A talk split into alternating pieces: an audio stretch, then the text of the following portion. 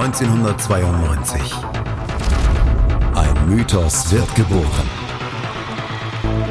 Na Bravo. Der Podcast zu den Bravo-Hits auf meinmusikpodcast.de. Viel Spaß auf der Reise mit Jenny Wu und Andreas Thies. Hi, ich bin Daniel, bin 21 Jahre, tanze und singe für mein Leben gerne. Außerdem versuche ich zwei bis dreimal wöchentlich meinen bequemen Körper ins Fitnessstudio zu schleppen. Und als einziger Sohn in der Familie habe ich auch noch einiges mit meinen drei Schwestern zu tun. Was war das denn jetzt? Huch, wo kam das her? Warst du das? Nee, also ich nicht. Du auch nicht, oder? Nee, komisch. Mach. Sollen wir Fang an? an, komm. Ja, gut. Herzlich willkommen zu einer neuen Ausgabe von Na Bravo hier auf meinmusikpodcast.de. Es geht heute um die Bravo Hits 9. Wir sind fast zweistellig. Es ist schon so lange her und wir haben schon so viele CDs besprochen und wir sind erst bei der 9. Wenn wir erst bei der 113 angelangt sind, dann sind wir alle in Rente. Hallo Jenny. Hallo Andreas, so weit denkst du schon. Soweit denke ich schon. Die 113 ist rausgekommen und äh, wir haben noch so viel zu tun. Wir haben noch die ganzen Bravo Christmas CDs und so weiter. Also wir haben noch eine ganze Menge zu besprechen in den nächsten Jahren. Da freue ich mich drauf. Ja, und ich mir erst. Wir sind am 28. Februar 1995 angekommen. Wir sind bei der Bravo Hits 9 und bei der Bravo Hits 9 beziehungsweise am 28. Februar 1995 hat Roman Herzog, der damalige Bundespräsident, Albanien einen offiziellen Besuch abgestattet und er war das erste deutsche Staatsoberhaupt, das Albanien einen Besuch abgestattet hat. Und der französische General, General Bernard Janvier hat das Kommando der UNO-Schutztruppen im ehemaligen Jugoslawien übernommen. Er wurde der Nachfolger seines Landsmanns Bertrand de la Prelle. Und das sind die Ereignisse, die am 28. Februar 95 waren, laut chroniknet.de. Und am 28. Februar 95 ist noch, äh, sind noch zwei Personen geboren, die in Wikipedia aufgeführt worden sind. Nämlich Anne Lobenstein, eine deutsche Bobsportlerin, und Thomas Hagen, ein deutscher Fußballspieler. Und da habe ich gedacht, Mensch, im Fußball kenne ich mich ja eigentlich aus, aber Thomas Hagen noch nie gehört. Unterhaching spielt er. Ah ja, muss man wissen, Andreas. Ja, finde ich auch. Was war denn Anfang äh, 95 bei- in der Bravo los? War immer noch hier äh, 90 210 und die Kelly Family und so? War das immer noch das Thema? 90 210 nicht mehr so sehr. Also wir sind jetzt wirklich im Pop angelangt und Fernsehserien spielen gar keine so große Rolle mehr. Natürlich wird in der allerersten Ausgabe der Bravo im Januar äh, wird über die Bravo Ottos gesprochen. Die werden wir auch noch mal behandeln gleich. Ansonsten Kelly Family ja, Caught in the Act. Äh, Take That auch immer noch Thema. Dann zum allerersten Mal im Februar, wo wir uns jetzt auch befinden mit der Bravo Hits 9, Brad Pitt auf dem Titel. Wofür? Ich weiß nicht, Brad Pitt, äh, Ah, Film. ich habe es So gerade. Legenden hab's- der Leidenschaft? Ja, Legenden der Leidenschaft ist das. Hast du den Film mal gesehen? Ja, habe ich, ja, sicher. Also, also Alter, der trieft ja vor, vor Dramatik, dieser Film. Ja, das stimmt. Aber äh, kann man gucken. Ja, ja, klar kann man den gucken. Auf Videoabenden damals zwei oder dreimal gesehen. Ja. Auf dem Dings ist auch noch hier Sticker. Sind auch noch Sticker. Du hast einen Sticker von DJ Bobo jetzt auf dem äh, Notebook, oder? Habe ich auf, in einer Instagram-Story von hier kommt Bravo gesehen. Von Paddy Kelly. Ach, von Paddy Kelly, Entschuldigung. Selbstverständlich. Und dir habe ich den Pamela Anderson-Sticker aufgehoben, falls du ihn haben willst. Ich schätze dich aber eher so ein, dass du den nicht brauchst. Och. Also den außen ans Notebook, das ist dann ja auch ein Statement. Wenn als einziger Sticker einer von Pamela Anderson in ihrem Baywatch-Kostüm ist, Ja. dann ist das ein Statement. Dann ja. ist das ein, das ist ein Statement, ja. Ich habe jetzt auch ein Bravo-Titelbild gesehen, wo Take That drauf ist, wo, und wo einer da schon ja so quasi einen Imagewechsel vollführt hat zu den Dreadlocks. Da war es so ein bisschen von diesem schöne Jungs so ein bisschen weggegangen. Das war vielleicht auch so ein bisschen der Anfang vom Ende von, von Take That, oder? Ja, da müssen wir uns leider in der nächsten Ausgabe mit beschäftigen, denn große Tragödie in 95, aber da sind wir noch nicht. Noch sind Take That komplett. Ja, Juli 95, glaube ich, war es, als sie sich getrennt haben. Und darüber sprechen wir in der Bravo Hits 10. 1995 gab es natürlich auch wieder die Verleihung der Bravo Ottos für das Jahr 1994. Und wir haben in den letzten beiden Jahren, haben wir uns einen Spaß draus gemacht, dass wir halt einfach mal ein bisschen die Kategorien durchgeschaut haben. Und auch das wollen wir dieses Mal wieder machen. Popgruppe International hat Take That damals gewonnen, vor Worlds Apart und vor East 17. Boybands wurden damals sehr, sehr stark geschätzt. Und dann muss ich nochmal gucken, wer da auf den Plätzen, auf den weiteren Plätzen war. Auf dem Platz 4 war Roxette. Auf Platz 5 bei Popgruppe waren die Ärzte. Ja, kann man, kann man machen. Ja. Auf 6 All for One. Auf 7 waren dann Ace of Base. Auf 8 die Toten Hosen. Auf 9 die Kelly Family. Und auf 10 Wet, Wet, Wet. Die hatten damals diesen Hit äh, Love is All Around von dem äh, Film Vier Hochzeiten und ein Todesfall. Deswegen sind die ganz nach oben gekommen damals. Ja, genau, ja. Enttäuschendste Band damals, Take That auf Platz 1, auf Platz 2 Ace of Base und auf Platz 3, und das finde ich jetzt wieder inkonsequent von den Bravo-Leserinnen und Lesern, die Prinzen. Ja, das kann überhaupt nicht sein. Also Roxette auf 2 kann auch überhaupt nicht sein, aber die Prinzen, die armen Prinzen, was die erleiden mussten in ihrer Bravo-Otto-Wahl-Historie. Ich, ich, meine, wer zweimal vor Depeche Mode bei bestaussehendste Band gelandet ist, der kann das auch mal verkraften, dass er auf Platz 3 bei der enttäuschendsten Band ist. ja, darüber sprechen Sie wahrscheinlich heute noch. Ja, wahrscheinlich. Bestaussehendste Band ist Take That geworden, auch vor Worlds Apart, auch vor East 17, auch vor Ace of Base und vor Roxette. Die Ärzte auf Platz 6. Ja. Haben, ja. haben Bela und, und Farin Sexappeal und Rott? Ja, unbedingt. Ja, total. Auch heute noch? Alle drei. Auch heute noch. Ja, heute umso mehr. Beste Show damals bei den Popgruppen auf Platz 9 pur. Kann ich bestätigen. Ich würde sie nicht auf Platz 9, vielleicht auf Platz 3 oder 4 bringen, aber pur auf Platz 9 und die Prinzen auf Platz 10 damals. Die, ja. Ke die Kelly Family auf 7. Und die beste CD damals bei Pop is Everything Changes von, von Take That geworden, vor Crash Boom Bang von Roxette. Das waren die Popsängerinnen. Und ja, da müssen wir noch ein bisschen durchgucken hier. Bei den Popsängerinnen, bei den Sängerinnen siegte Mariah Carey vor Stella. Janet Jackson, ja. Stella Getz. Ja. Stella Getz auf vier. Wer ist Stella Getz? One-Hit-Wonder. Aha. Habe ich noch nie gehört, den Namen in meinem Leben. Ja. Auf Platz zwei Janet Jackson, auf Platz drei Madonna und auf Platz fünf Whitney Houston vor Wickfield und Kylie Minogue. Sheryl Crow auf acht, neun Sandra und auf zehn Björk. Oh, die spielte da schon mit in der, in der Kategorie. Ah, ja, spannend. und also Wickfield, Kylie Minogue und Whitney Houston in drei, in so einem Dreierblock und dann Sheryl Crow, Sandra und Björk. Ist auch nicht so schlecht. Ich, ich kann es leider nicht mehr lesen, wer den, wer den Preis damals für das Meet and Greet mit Mariah Carey gewonnen hat. Ich frage mich ja auch, wie sieht so ein Mariah Carey Meet and Greet aus? Na, heute wahrscheinlich anders als damals. Damals habe ich das Gefühl, dass sie noch ein bisschen zugänglicher war als heute. Ach, wahrscheinlich sehr, äh, drehte sich wahrscheinlich sehr um sie und ihre Show und äh, das war, ich glaube, das war eine kurze Abhandlung. Ich habe eine Selters getrunken und dann war's das. Ja, ich habe mal gelesen, dass, dass Mariah Carey als, als Wunsch, wenn sie Konzerte gibt, immer verlangt hat, dass eine so, so eine Chaiselong oder so, so ein langes Sofa da ist und da würde sie auch immer nur Interviews drauf geben. Das habe ich mal gelesen. Ja, macht ja auch einen guten Eindruck, muss das man sagen.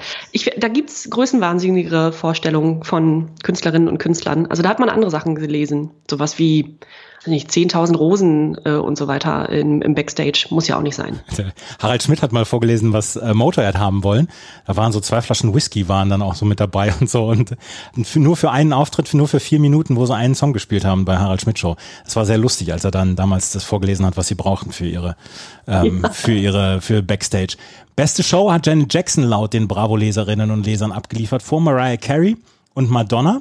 Und die bestaussehendste Sängerin ist Mariah Carey vor Janet Jackson und Whitney Houston. Auf Platz 4 Madonna und auf 5 Stella Getz. Ich, ich, ich komme überhaupt nicht klar auf den Namen Stella Getz. Da müssen wir, die, musste, die musste den nochmal genauer reinfahren nach der Folge jetzt. Das, das, muss ich, das muss ich tatsächlich machen, weil das ist ja äh, Hanebüchen, dass ich das gar nicht gesehen habe. Beste Moderatorin beziehungsweise bester Moderator wieder Christiane Backer geworden. Vor ja, Ray, vor Cokes Ray Cokes und ja. Arabella Kiesbauer. Ja, die ja jetzt wieder moderiert, oder? Die, da nimmt die Karriere jetzt nochmal wieder Fahrt auf, habe ich gelesen. Ja, das hoffe ich doch. Ja. Ray Cokes habe ich öfter mal, also das hatten wir glaube ich auch schon mal, oder wir haben privat darüber gesprochen, weiß ich gar nicht mehr, aber schon im Rahmen, ich zum Beispiel beim Reeperbahn Festival und so, im Rahmen mhm. äh, einiger Musikveranstaltungen in den letzten Jahren gesehen, ähm, immer noch ein sehr sympathischer Kerl. Ich stand mal neben ihm bei einem äh, Hurricane Festival und war von Ehrfurcht geschüttelt. Ja, ist also, ein guter Typ. Ray Cox war ein ganz großer seines, seines Fachs. Auf Platz ja. 10 Esther Schweins bei den besten Moderatorinnen und Moderatoren. Auf Platz 6 Harald Schmidt, 5 Thomas Gottschalk und 4 Linda de Mol damals. Was hat denn, kurz mal, was hat denn Esther Schweins moderiert? Die war doch hier bei der Samstagnachtshow hier bei, bei RTL. Ja, RTL. aber war sie da Moderatorin? Naja, quasi halt mit, ne? Sie hat ja doch diese, diese Nachrichten mit vorgelesen. Ja, verstehe. Mit Stefan Jürgens damals. Ja, genau. Mhm. Toll. Haben wir als Kinder oft geguckt. Natürlich wenn die, haben wir Wenn das. die Familienveranstaltungen, also große Geburtstage oder so, wenn wir Kinder, also mit meinen Cousinen und so, wenn uns das so langweilig wurde, sind wir ins Nebenzimmer, haben Fernseher angemacht und da lief immer das. Ja. immer äh, Nacht. Beste Schauspielerin? Äh, vielleicht ein bisschen überraschend, Whoopi Goldberg. Damals ja. hat sie Sister Act gemacht und ich weiß nicht, ob es in dem Jahr war, das habe ich jetzt nicht nachgeguckt. Hier Ghost Nachricht von Sam war sie auch dabei. Ja, Na, auf Platz zwei Julia Roberts und auf Platz drei Winona Ryder. Sandra Bullock ist dabei. Jodie Foster, Whitney Houston auch wieder. Sharon Stone. Michelle Pfeiffer, Kim Basinger und Nicole Kidman. Bestaufsehendste Schauspielerin Julia Roberts vor Whitney Houston und Winona Ryder. Aber Whoopi Goldberg damals beste Schauspielerin geworden. Und dann müssen wir jetzt nochmal zu Dance gucken. Und bei Dance, das erste, was einem so ein bisschen ins Auge fliegt, ist die typische Pose von DJ Bobo, der Nummer eins oder der die Nummer eins gewonnen hat äh, bei Dance Floor vor Tour Unlimited. Er hat die Handflächen, die Handinnenflächen quasi so zu so einem, zum Betezeichen gehabt. Und Ja. dann hat er die, äh, die Beine so ein bisschen abgespreizt und äh, das ist seine typische Geste gewesen damals. Ja, Beine breit, dann immer ein Rock über der Hose oder sowas. Genau, genau. Ja, und dann, ja, richtig.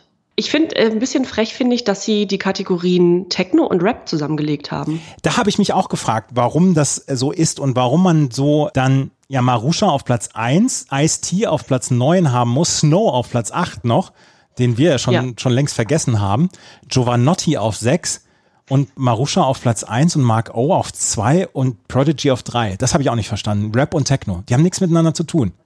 Hat überhaupt nichts miteinander zu tun. Und ich finde aber äh, ganz spannend, Platz 1 und 2 Marusha und Mark O, also zwei ja, Wahlberliner innen. Und ich habe hier gerade die Bravo aus, der, aus, aus dem Februar 95 vor mir liegen. Und da wurde sehr, sehr groß die Bravo Super Show besprochen. Ja. Die nämlich genau im Februar oder dann vielleicht Ende Januar, weiß ich nicht, stattfand und hier besprochen wurde. Über Seiten, also acht Seiten. Und da wird angeteasert, vorne auf dem Titelblatt, Marusha und Mark O, das neue Techno-Traumpaar. Und man denkt, oh, was ist denn da los? Und dann blättert man aber und liest, sieht ein Bild von den beiden, beide grell geschminkt, was mich auch äh, fasziniert. Deutschlands Techno-Traumpaar. Mark O und Marusha harmonierten nicht nur auf der Bühne, Doppelpunkt, auch privat sind die beiden Wahlberliner gut befreundet. Oh. Ah, Das ist ja wie in den Yellow Press Käseblättern. wirklich, ja. Ich möchte noch einmal hier eingehen auf enttäuschendster Eck bei Rap und Techno. Erdrutschsieg in dieser Kategorie für Snow, Ja, der 1994 einfach nichts mehr gebracht hat. da kam nichts mehr. Aber ich habe ich hab seitdem habe ich häufiger einen Informer-Ohrwurm, seitdem wir über den Song gesprochen haben. Ja, ich würde lügen, wenn ich behaupten würde, dass ich ihn nicht hätte. Ja. Aber Scooter, also Joe, ich finde Warren G, Ja. Giovanotti und dann Scooter. Das liest sich irgendwie falsch. Da ist so ein Bruch drin, ne? Ja, Also gerade so, in, also wenn so man so drüber liest, ist da so ein Bruch drin. Das ist nicht gut. Das waren die Bravo-Autos. Leider, leider ist da nicht so richtig Zunder drin. Sie, sie wurden seriöser, die Bravo-Autos. ja, schade. Wir wollten auf jeden Fall über die Bravo-Autos mal sprechen. Und, wie es inzwischen auch liebgewonnene Tradition ist, wir wollen auch mal wieder über Texte sprechen, über ins Deutsche übersetzte Texte. Und da haben wir wieder zwei ja, Perlen rausgeholt. Und die waren in der Bravo drin, ne? Ja, Willst du mal deinen Text vorlesen, den du dir ausgesucht hast? ungern, aber ja. Ja. Äh, ich habe ich hab, ich hab, ich hab mir den jetzt hier mal nicht abgeschrieben, aber ab, abgespeichert und irgendjemand muss den vorlesen und ich mach's jetzt. also du, du darfst raten, wer das ist. Mein Herz fängt an zu hämmern, meine Arme werden schwach, mein Kopf explodiert an jedem Tag der Woche. Ich kann nicht essen, ich kann nicht schlafen, denn dein Körper ist so süß. Leg deine Hand auf mein Herz, dann spürst du den Beat. Du bist das wundervolle Girl mit der sexuellen Heilkraft. Wenn ich deine Hand halte, dann kriege ich dieses Gefühl, dass du die Einzige bist. Ich bin so stolz. Süßes, süßes Girl, deine Liebe ist überall. Diese sexuelle Heil Heilkraft. Ich habe dir im privaten, ich habe dir im privaten schon geschickt. Es gibt eine einen Film I Spy mit Owen Wilson und mit Eddie Murphy. Und da äh, versucht Eddie Murphy Owen Wilson mit einer Frau zusammenzubringen und äh, sagt ihm übers Ohr Sachen, die er sagen soll zu dieser Frau. Und dann fängt er an zu singen mit äh, Sexual Healing. Und das äh, übersetzt dann halt Owen Wilson halt nicht als, also er singt es nicht, sondern er sagt nur diese Wor Worte. And when I get that feeling, I need sexual healing. Und es ist ins Deutsche übersetzt worden. Und ähm, da sagt Owen Wilson, und habe ich diese Geilung, brauche ich sexuelle Heilung. Und das hab, da habe ich damals, als ich das das erste Mal gesehen oder gesehen habe und gehört habe, ich habe mich weggeschmissen vor Lachen. Ja, es ist aber auch, ja, das kann, kann man das so? Aber kriege krieg ich diese Geilung, brauche ich sexuelle Heilung. Ist, ähm, ich weiß, ich weiß es schon, wer es ist, weil du es mir auch vorher gesagt hast. Ist DJ Bobo, ne? Ja, würde man von René Baumann nicht erwarten, dass er solche, naja, zotigen Texte äh, hatte. Ob Ich er hab- die selbst geschrieben hat eigentlich? Hat er die selbst, Nee, selbst das glaube ich nicht. Glaubst du? Das weiß nicht, also so, so schwierig ist das nicht. ja, aber ich, ich habe ich hab halt Probleme, mir vorzustellen, dass er vielleicht so mit so einem Notizblock immer rumläuft oder so ein Diktiergerät hat und dass ihm immer so Textzeilen in den Sinn kommen und er sagt, oh, das darf ich jetzt nicht vergessen und dann das so reinspricht. Das hört man ja immer mal wieder von Sängern und Sängerinnen, dass sie, wenn sie selber texten, dass sie zwischendurch mal so Einfälle haben, das wollen sie nicht vergessen und dann sprechen sie es irgendwo drauf oder so. Nee, kann man sich nicht vorstellen. Der ist auch eher im Tanzstudio und. und ja, das glaube ich auch. Das glaube ich auch. Ich habe ja. nachher noch eine andere Frage, weil ich stelle ja noch einen Song vor von DJ Bobo.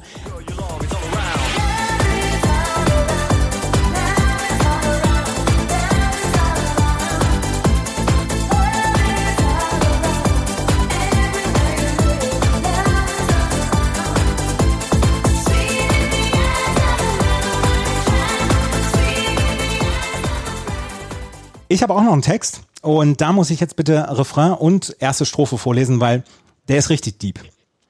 Lobe Gott und den Glauben nicht mehr. Ich kann's nicht mehr. Nach dem, was ich sah, rannte und rief und kam in die Nacht hinein. Du kamst ohne Licht zurück. Und ich komme in eine schlimme Stimmung, bis du mir etwas Besseres geben kannst, Mann, um zurückzukehren zur richtigen Sache. Wildes Ding, du lässt mein Herz singen. Du machst alles. Wildes Ding. Wildes Ding, Baby, ich sehe dich auf der Straße. Lange, lange Beine, yeah, aufrecht auf deinen Füßen, hübsches Gesicht und schöner runder Hintern. Yeah, Baby, du bist allererste Klasse.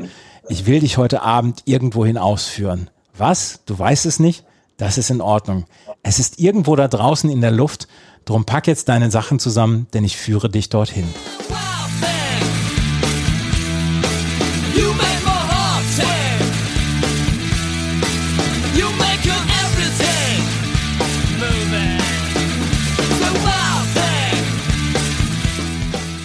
Ja, würdest du als Frau darauf anspringen? Nee, wahrscheinlich nicht. Ich habe in den ersten Zeilen habe ich gedacht, er spricht darüber, dass sie eine Autopanne hatten.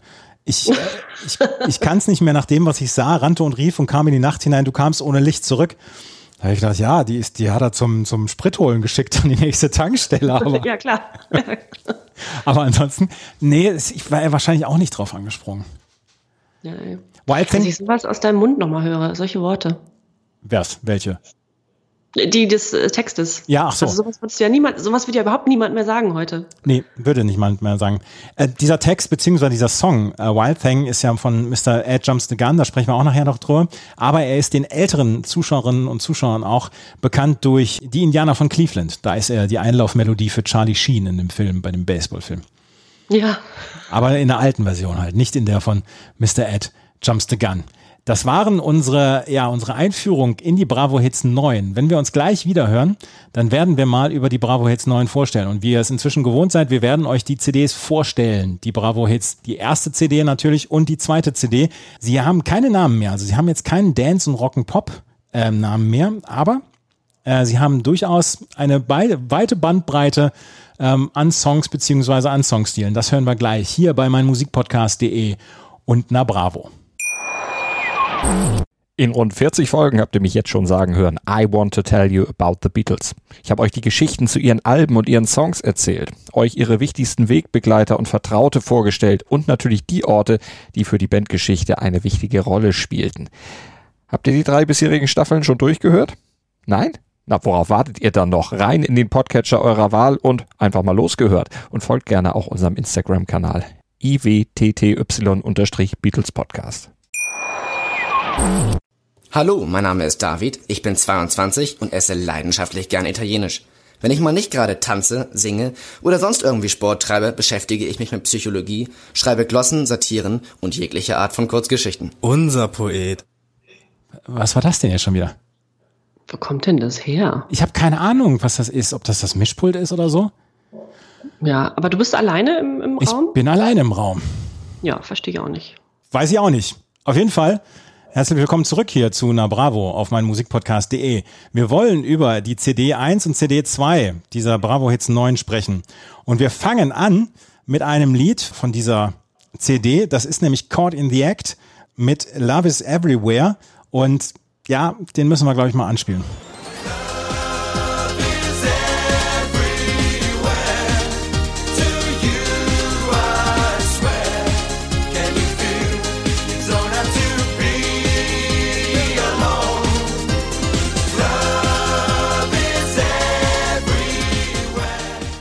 Sind Caught in the Act der Inbegriff für die nervige Boyband? Ja, also da gab es schon nervige Boybands zuvor, aber äh, doch, ja. Weißt du, wie Sie sich kennengelernt haben, beziehungsweise wie Sie bekannt geworden sind? Nee. Sie waren bei Gute Zeiten, Schlechte Zeiten, haben dort die selbstbenannte oder die gleichbenannte Band gespielt, haben in zehn Folgen mitgespielt und wurden dort entdeckt. Und dann haben sie ihren ersten Song Love is Everywhere gebracht, den sie dann auch in dieser Serie mitgebracht hatten. Das hätte ich eigentlich wissen müssen, weil ich das geschaut habe damals mit meinen Eltern. Hm. Sie haben mehr als 20 Millionen Platten in ihrer Karriere verkauft.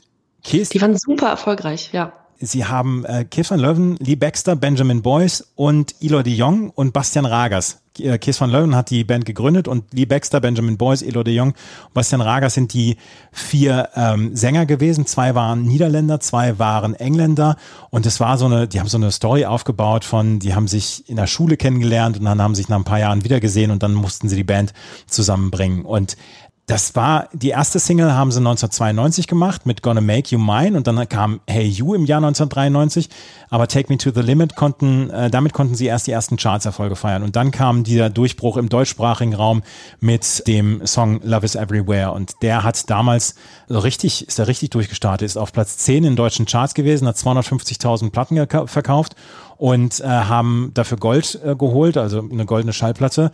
Es war kein langes Phänomen und sie haben sich ja vor ein paar Jahren nochmal wieder zusammengetan. Und seitdem ist einer im, im Schlager dabei, oder ich glaube Eloy ist äh, ja. im Schlager jetzt dabei und die anderen sind jetzt mit, mit zwei anderen dann noch mit auf Tour. Aber es gibt Caught in the Act immer noch.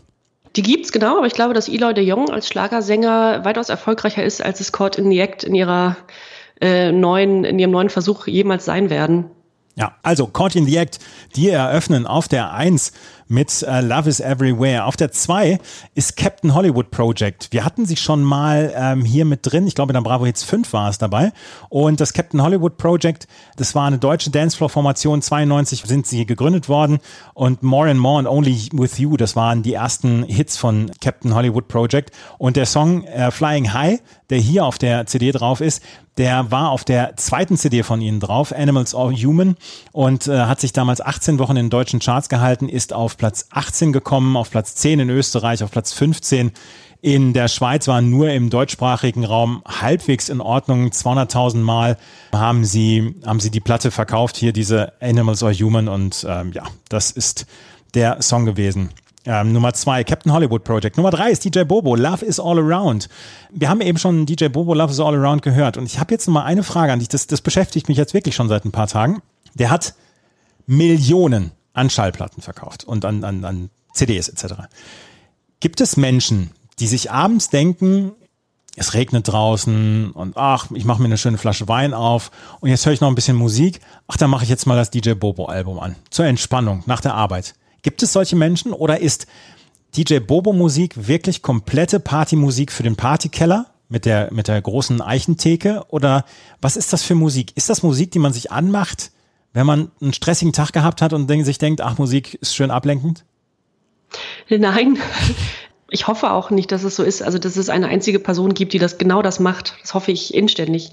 Aber funktioniert im Hitmix auf Hochzeiten, Veranstaltungen, Dorffesten immer noch wunderbar ich will das überhaupt nicht bestreiten und ich will Rede Baumann beziehungsweise DJ Bobo auch überhaupt nicht seinen Erfolg absprechen.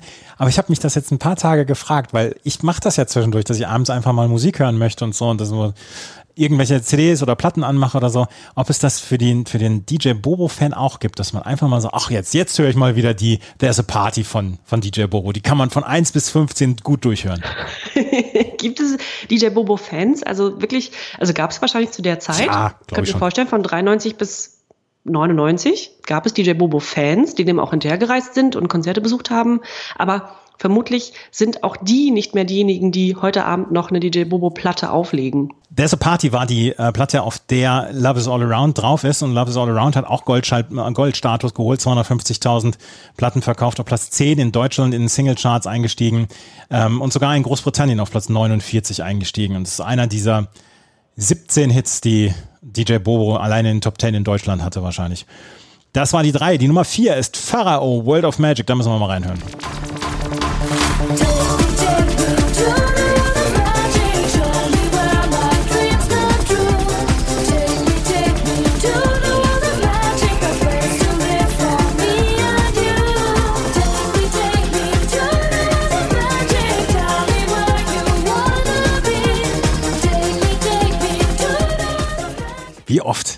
so einen Song jetzt schon gehört in den neuen Bravo Hits Plus Best of 93, 94, 95?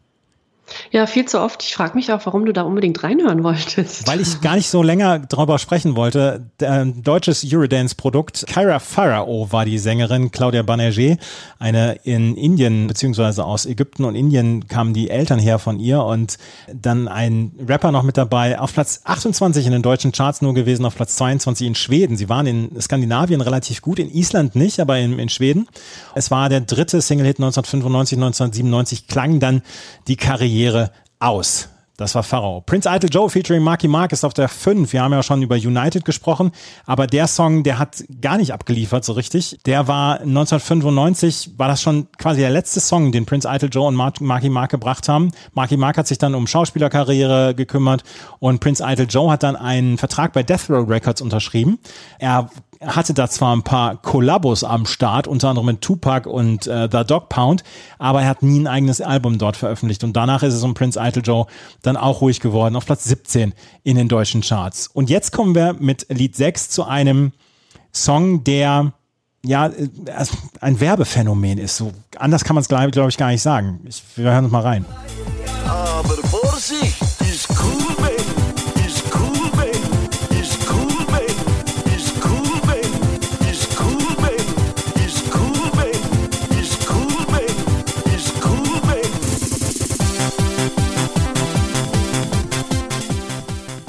Peter Steiner war das. Und es war die Milka-Werbung. Ich glaube, die Werbung können wir jetzt hier mal gerade benennen, wo er reinkommt, ein alter, bärtiger Mann und nur sagt, ah, ein Stadtmensch. Und damit beginnt diese Milka-Werbung. Und er sagt am Ende, aber Vorsicht, it's cool, man. Er hat da so eine Minzschokolade von Milka äh, vorgestellt. Ein Produzentenduo hat das dann entdeckt und hat sich gedacht, ach, da machen wir, da machen wir einen richtigen Disco-Stampfer draus. Und dadurch wurde dieser Song dann ein Hit in Deutschland auf Platz 5, 17 Wochen in den deutschen Charts. In der Schweiz 25 Wochen. Er kam, Peter Steiner kam aus der Schweiz, ist 90 Jahre alt geboren. Du darfst äh, raten, wie viele Kinder er hatte. Oh, hm, zwölf? Zehn hatte er. Aber gar nicht so schlecht, gar nicht so schlecht geraten. Und er hatte noch eine zweite Single dann, Geierwalli, und die ist ein halbes Jahr später erschienen und ist dann auch auf Platz 10 in den Schweizer Charts erschienen. Aber das war so ein richtiges Werbephänomen. Eine Werbung ist gemacht worden, das ist, die ist ein bisschen abgekultet worden damals und dann kam der Song dazu. Und er hat schon einen gewissen Nervfaktor jetzt so 25 Jahre später. Ja, unbedingt. Muss man auch nicht hören. Und ich danke dir jetzt schon für den Ohrwurm. Mhm. Sehr gerne. Der Ohrwurm, der bleibt einem dann auch so bestehen. Vielleicht auch äh, mit dem nächsten Song, Ich Tarzan, du Jane. Der Song geht, Ich Tarzan, du Jane, wir gehen in den Dschungel, da kann uns keiner sehen, wir machen dann Bum Bum, das haut den Affen um. Ist ein bisschen auf den Erfolg von 1, 2 Polizei aufgebaut worden. Müssen wir nicht drüber sprechen weiter. Das ist ganz schlimm gewesen. Auf 8 ist äh, Boomtown, Blow Boys Blow. Das war nämlich die eine quasi Coverversion, eine ein Dance-Stampfer-Coverversion von Ich hab mal einen Hamburger Fairmaster gesehen. Und das im Dance-Gewalt. Das waren ähm, Schauspieler Florian Sonnefeld und Grant Miller, die das zusammen gemacht haben. Die haben noch einen zweiten Song gemacht, aber das war ihr größerer Hit Boomtown, Blow Boys Blow. Hören wir sicherlich nachher noch. Der nächste Song ist Imperio Quo Vadis. Imperio, das sind die ersten Österreicher, glaube ich, die wir hier haben. Wir hatten Kruder und Dorfmeister noch nicht in, bei den Bravo Hits. Und Imperio ist, glaube ich, die erste Formation, die wir hier aus Österreich haben. Die haben Dancefloor gemacht. Das war auch eine Eurodance-Geschichte. Und Kennzeichen von Imperio war, dass sie immer Titel hatten, die Anleihen an Monumentalfilme hatte, hatten. Also aus diesen 50er, 40er Jahren, diese großen Filme und Quo Vadis halt ist auch einer dieser großen Filme und da haben sie einen Song draus gemacht, einen Eurodance-Song und die Gruppe bestand aus der Sängerin Manuela Ray, Manu Manuela Ferisovic und dem Rapper Michael Harris. Und sie haben Quo Vadis als Hit gehabt, sie haben Veni Vidi Vici oder Nostra Culpa als Hit gehabt und Quo Vadis ist auf Platz 6 in Österreich gekommen und auf Platz 33 in Deutschland. Den nächsten Song, den will ich unbedingt wieder anspielen, weil da wurde ich sauer.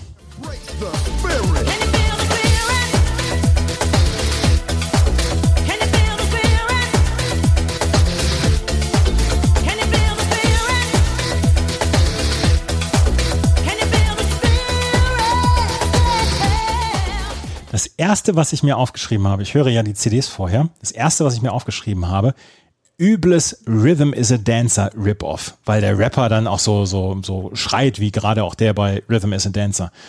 Und dann recherchiere ich, was denn mit Century the Spirit ist. Ähm, und dann steht bei Wikipedia, im Zentrum von Century stand der Rapper Turbo B, der durch seine Mitgliedschaft bei Snap bekannt wurde. Ja, es gab so einen regen Austausch zwischen all diesen Dance-Projekten. Ja, absolut. Und die Sängerin war Laurie Glory. Die hatten wir auch schon ein paar Mal in Ja, anderen, in anderen dance Ja, Legende mittlerweile. Ne?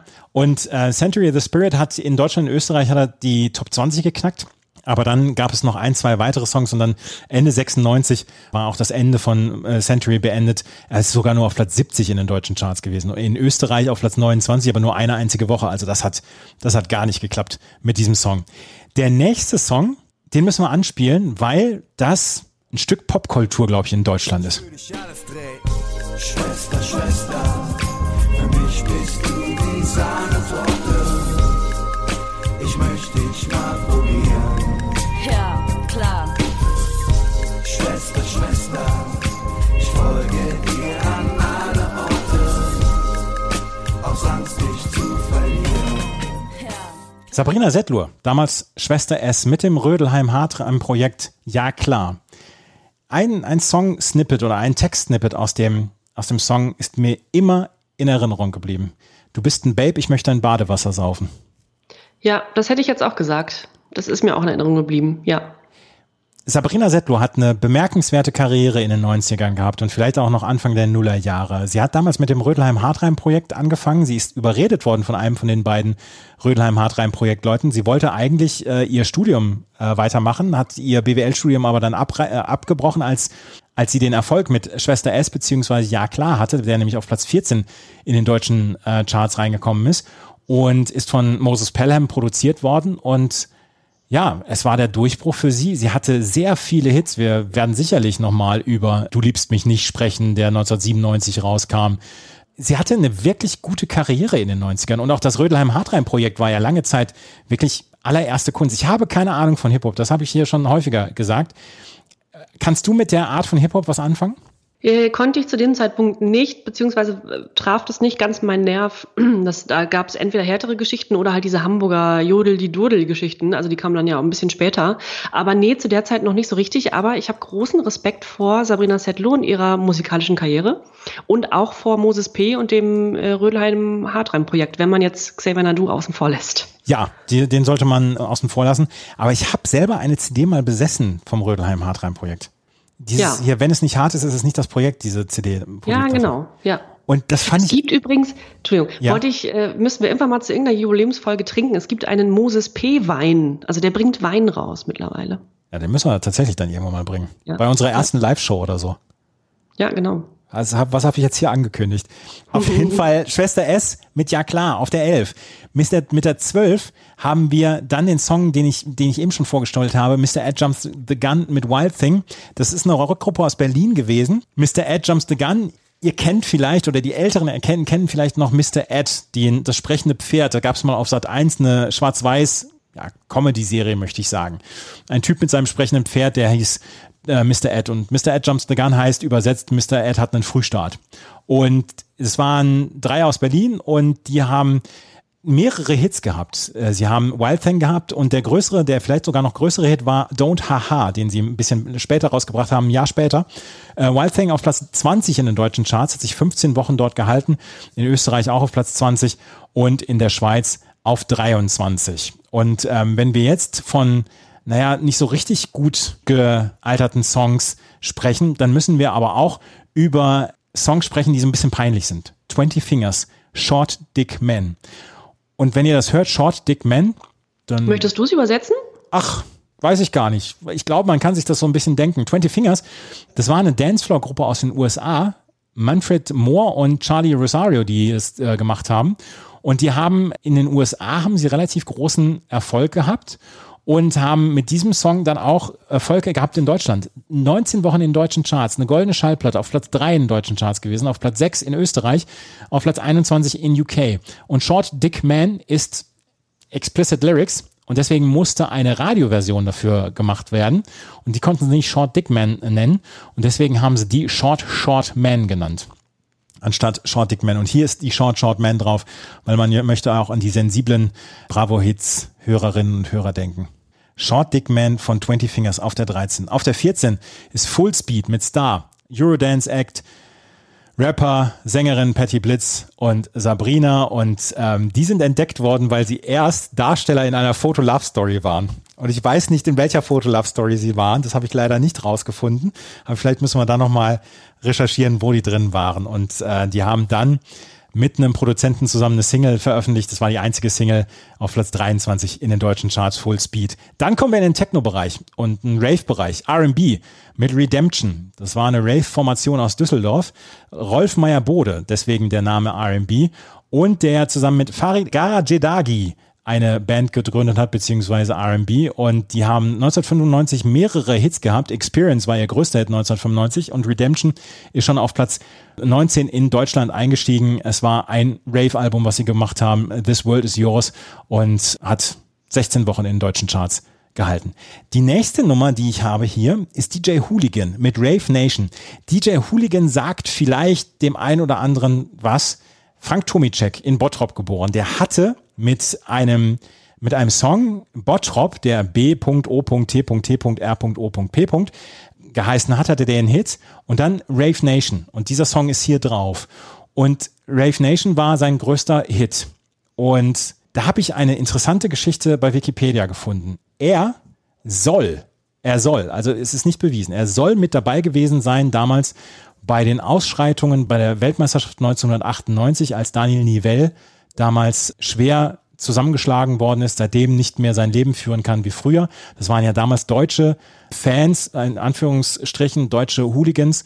Und dort soll äh, DJ Hooligan dann auch dabei gewesen sein. Und er ist auch verhaftet worden an dem Tag. Er bestreitet es und er hat es immer bestritten. Er war nicht dabei. Er würde diesem rechten Gedankengut nicht angehören. Aber die Geschichte fand ich sehr spannend. Oh, das ja rückt ihn aber auch in ein ganz anderes Licht. Das wusste ich nicht, beziehungsweise hatte ich gar nicht gelesen. Aber äh, das ist ja schon recht fragwürdig, beziehungsweise wenn es da also diverse Berichte gibt drüber und er sich dazu nicht so richtig äußert oder das bestreitet, hm, also weiß man nicht so richtig, ob man das, wie man das einordnen soll. Dann. Es gibt Fotos, dass er in Lens damals dabei war, also dass er da war. Und dass er wohl auch in der Nähe dieser, ähm, dieser Aktion gewesen sein soll. Aber er hat selber gesagt, ich möchte nicht als Rechtsradikaler abgestempelt werden, nur weil ich eine Glatze trage und mein Künstlername Dahul bzw. DJ Hooligan ist. Also er hat beide Titel getragen, Dahul oder DJ Hooligan. Wir belassen es dabei, wir können es eh nicht klären, aber das ist eine Geschichte, die ich auf jeden Fall hier mit reinbringen wollte. Auf der 17 ist Ravers Nature mit Take Off. Das ist der Ravers Nature Remix. Das war ein Musikprojekt äh, von Markus Ströbel, Peter Luft. Der hatte Peter Luft, hat sich gedacht, ach Peter Luft, weiß ich nicht, ob ich so heißen kann als, als äh, Dance Act. Der hat sich dann einen äh, Künstlernamen zugelegt, der heißt dann Pedro Ferrari. Klar. besser. Ja? Und auch Ralf Lindner war dabei, der hat sich auch gedacht, ah Mensch, mit Ralf Lindner ziehe ich nicht so richtig die Wurst vom Teller. Hat sich dann John Bogota genannt. Die kamen. was haben, was haben halt also abends in der Badewanne einfällt? Ja, genau. Wie kann ich mich denn nennen? Ralf Lindner kann ich nicht heißen. Das, das, das ist auch für den amerikanischen Markt gar nicht. Ich nenne mich John Bogota. Ja, so nenne ich mich. Hat, hat vielleicht vorher noch auf dem Dirke Weltatlas, hat er so mit dem Finger, hat er so in Südamerika rumgekreist und dann hat er sich gedacht, ah ja, Bogota ist super. Die kamen aus Hof an der Saale, nicht aus dem Hof da in Bayern, sondern Hof also aus der Saale. Sie sind durch zwei Singles bekannt geworden, Take Off und Stop Scratching.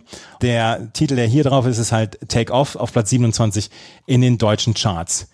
Mark O mit Tears Don't Lie ist der vorletzte Song auf der Bravo Hits 9 der ersten CD. Tears Don't Lie kennen, glaube ich, die meisten. Tears Don't Lie ist der 94 von Mark O veröffentlicht worden, ist die quasi Techno-Cover-Version von Tränen lügen nicht von Michael Holm. Und dann richtigen Beat, 140 Beats per Minute runterpacken und dann hast du einen richtigen, dann hast du einen Faustwegschmeißer und Staccato-Treter. Sowas von, ja. Ich finde übrigens erstaunlich, DJ Huhl aus Bottrop, sagtest ja. du, Ravers Nature aus Hof in Thüringen und Mark O aus Dorsten. Also was so vermeintlich, naja, Städte, die man sonst so nicht so richtig auf dem Schirm hat, wo man jetzt auch nicht sagt, oh, da fahren wir mal ein Wochenende hin, was die so äh, rausgebracht haben in den 90ern. Das an High-Class Musikacts. Das Ruhrgebiet ist der, der Melting Pot der Techno- und Rave-Szene in den 90ern gewesen. Mark O, wie gesagt, hatte mit diesem Song einen riesen Hit. Deutschland auf Platz 1, Österreich 1, Belgien 1, ähm, Dänemark Nummer 2, Irland Nummer 9, Niederlande Nummer 2, Schweden Nummer 1, in Finnland Nummer 6 geworden. Wieder leider nicht in Island so richtig durchgekommen, aber gut, man kann nicht alles haben. Aber Mark O. Tears Don't Lie ist vielleicht einer der bekanntesten Techno-Songs der 90er Jahre. Ja, würde ich auch sagen. Wir haben, wir haben schon mal den Mount Rushmore für den Dance, äh, für den Eurodance gebracht. Vielleicht müssen wir immer noch mal den Mount Rushmore für, für nicht Techno-Rave, sondern so für, ja, für den Kirmes-Techno machen auch. Ja, es ist schon, also wenn wir in der Zeit sind, Rave trifft schon äh, zu. Ja, ja, das, das passt schon. Er war ja auch mal bei, bei, äh, bei der Love Parade dabei. Also von daher, ist das ein Ja. Qualitätsmerkmal, wenn man auf der Love Parade war? Ja, schon. Ja? Also nicht immer, aber äh, da wurde ja irgendwie alles aus dem Kübel gezogen, aber doch, äh, ist schon nicht schlecht. Und dann haben wir noch den Bravo-Tipp. Der Bravo-Tipp kommt das erste Mal seit vier oder fünf CDs wieder da, äh, dazu. Und das sind Bed and Breakfast. Bed and Breakfast war auch eine Boyband aus Deutschland. Florian Wahlberg, Kofi Anzuhenne, Daniel Aminati und David Joost. Und sie gelten als die erfolgreichste und die erste Boygroup aus Deutschland. Und sie haben äh, tatsächlich relativ viel Erfolg gehabt für ein paar Jahre. Und Daniel Aminati ist ja jetzt heute noch als äh, Schauspieler, Moderator ist er dabei. Und Joost hat für Patrick Nuhr komponiert, hat die Band Tokyo Hotel für die komponiert. Also haben alle so ein bisschen dann ja auch was rausgemacht aus ihrem Leben. Und äh, Bed and Breakfast mit You Made Me Believe in Magic ist der Bravo-Tipp und damit schließt diese CD ab. Bed and Breakfast Caught in the Act, hast du damit damals damals was angefangen oder anfangen können oder warst du damals komplett in dieser Kelly Family Phase? War ich. Gott sei Dank muss ich hier äh, ganz stark betonen, äh, habe ich nie gehört. Das ist doch schön. Ja. Das war die CD 1. Wenn wir uns gleich wieder hören, dann werden wir uns um die CD 2 kümmern. Auf der CD 2 äh, sind super Songs drauf. Simple Minds, The Canals, Niedecken ist drauf, Roxette. Es sind aber auch ein paar Songs drauf. Weiß nicht, ob man sich das heute noch unbedingt geben muss. Das hören wir gleich hier bei meinmusikpodcast.de und Na Bravo. Man nimmt sich, was man will. Dann wilde Gerüchte entstanden. Fast nichts davon stimmt. Tatort Sport. Wenn Sporthelden zu Tätern oder Opfern werden, ermittelt Malte Asmus auf meinsportpodcast.de. Folge dem True Crime Podcast, denn manchmal ist Sport tatsächlich Mord. Nicht nur für Sportfans. Und äh, ich bin Florian, bin 20 Jahre alt und beiße mich momentan noch durch mein Abitur. In meiner Freizeit lebe ich es, das Lernen für die Schule zu versäumen und ab und zu auch immer etwas länger auf der Piste zu bleiben. Schon wie? Äh, Ist da, ist da was mit deinem Mischpult? Ich habe ich hab keine Ahnung. Ich habe keine Ahnung. Vor allen Dingen, das interessiert mich auch nicht, was Florian 20 Jahre alt macht. Ob der in Ja, seinem. Abitur ist oder ob er abends auf die Piste geht. nee, das müssen wir rausschneiden, das ist ja unangenehm. Das ist wirklich furchtbar. Willst du mal, willst du mal die CD2 vorstellen? Weil da müssen wir, wir müssen jetzt mal klarkommen hier. Das gibt's doch alles gar nicht. Das, das, das müssen wir auch beim nächsten Mal, müssen wir das besser machen. Das tut mir auch leid. Ja, wir machen so weiter, als wäre nichts gewesen. Ja, genau. Die CD2, diesmal haben wir ja, hast du ja schon gesagt, ähm, gar kein Motto für die jeweiligen CDs. Äh, und deshalb ist auf beiden so ein bunter Mix aus allem dabei, alles und nichts. Also wir haben natürlich auch Superstars, wir haben aber auch so ein bisschen Füller dabei. Aber ich beginne mal mit einem riesen Ohrwurm. Das Lied Nummer eins der CD2 ist ein großer Ohrwurm. Und bevor ich verrate, um welchen Interpreten es sich handelt, spielen wir das mal an.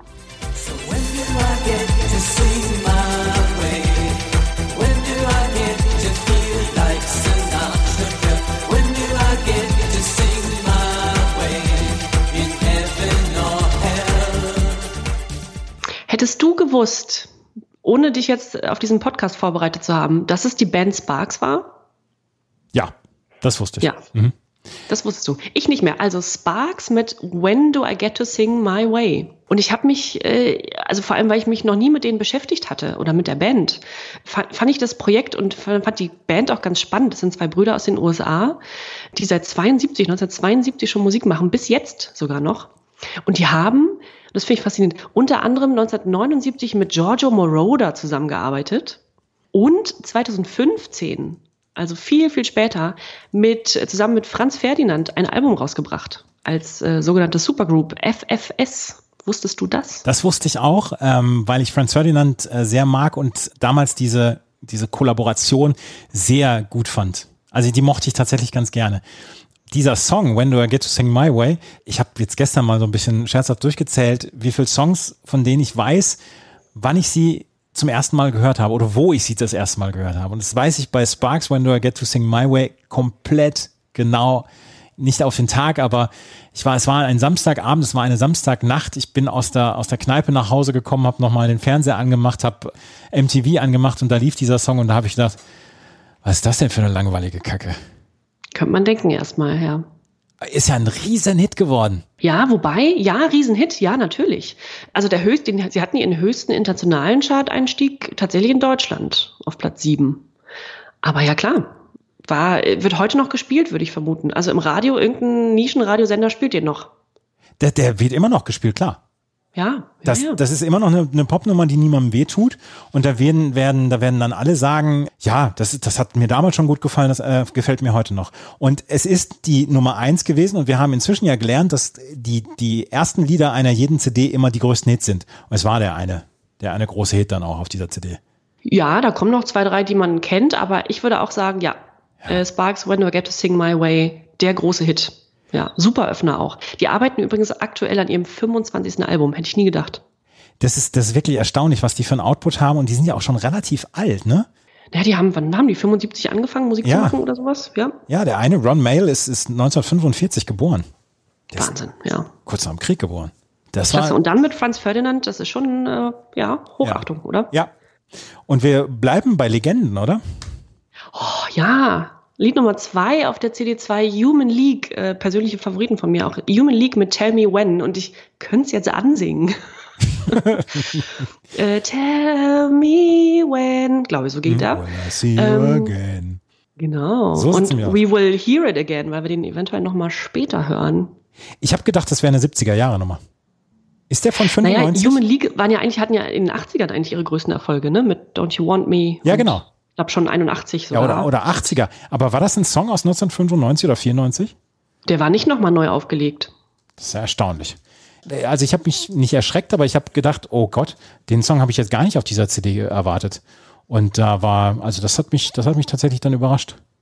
Hat auch ganz England überrascht, weil die dann äh, nach ihrem großen Hit Don't You Want Me in ja, Anfang der 80er hatten die jetzt nicht mehr so viel. Da ging nicht mehr so viel bei Human League. Schade eigentlich, weil die ja doch, äh, wenn man die sieht und hört, also den, den, den Namen liest, denkt man, ja, Human League, Riesenband, klar. Aber so viel chartmäßig ging da nicht. Also das Lied war nochmal ein Erfolg, Platz 6 in Großbritannien, in Deutschland Platz 53, was mich wundert, weil man den doch kennt. Ja. Aber ja, es, die sind da nicht mehr so eingeschlagen. Also 80er waren groß, aber dann Ist tatsächlich 27. Dezember 1994 veröffentlicht worden. Ich habe gedacht, es wäre eine 80er-Jahre-Nummer. Ja. Tja, so kann man sich täuschen. Human ja, League. Human League. Habe ich immer noch in meiner Playlist. Echt? Ja, Ja, sehr schön. na selbstverständlich. Hast du Adiamos auch? Adiamos habe ich nicht. Ah, also Adiamos mit Adiamos oder Adiemus. Ich meine, es ist Äh, Adiamos. Adiamos, Mhm. ja. Ich muss Folgendes vorlesen aus dem Wikipedia-Eintrag, weil ich da, also da kam ich ins Stottern.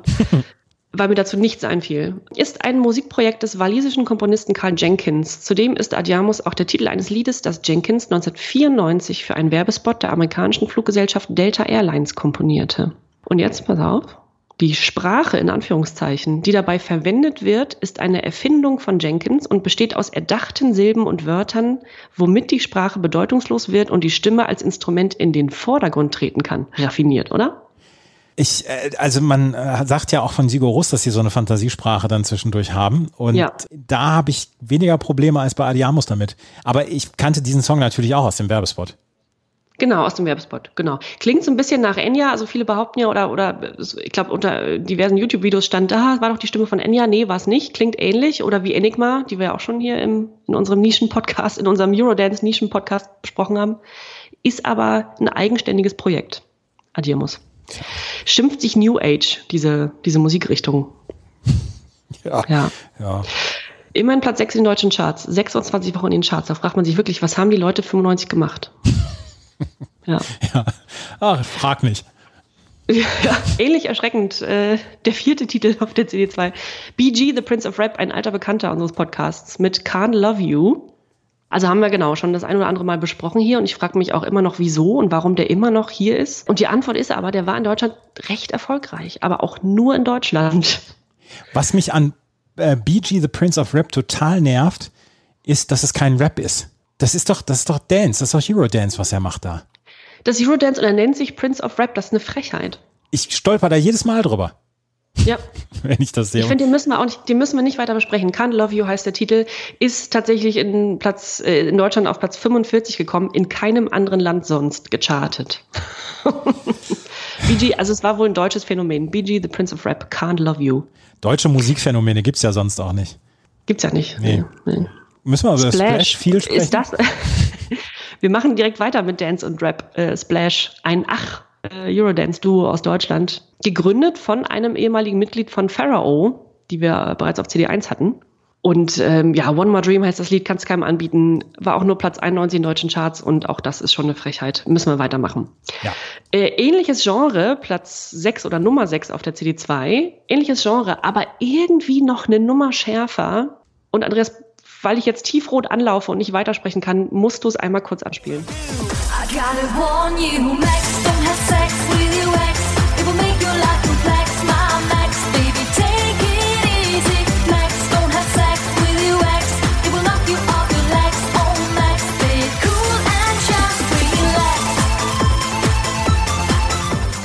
Erotic mit Max Don't Have Sex with Your Ex. Äh, alle Titel von Erotic, und ich glaube, die hören wir das ein oder andere Mal noch in den nächsten Ausgaben, äh, hatten so, ja, hatten so bildreiche Titel.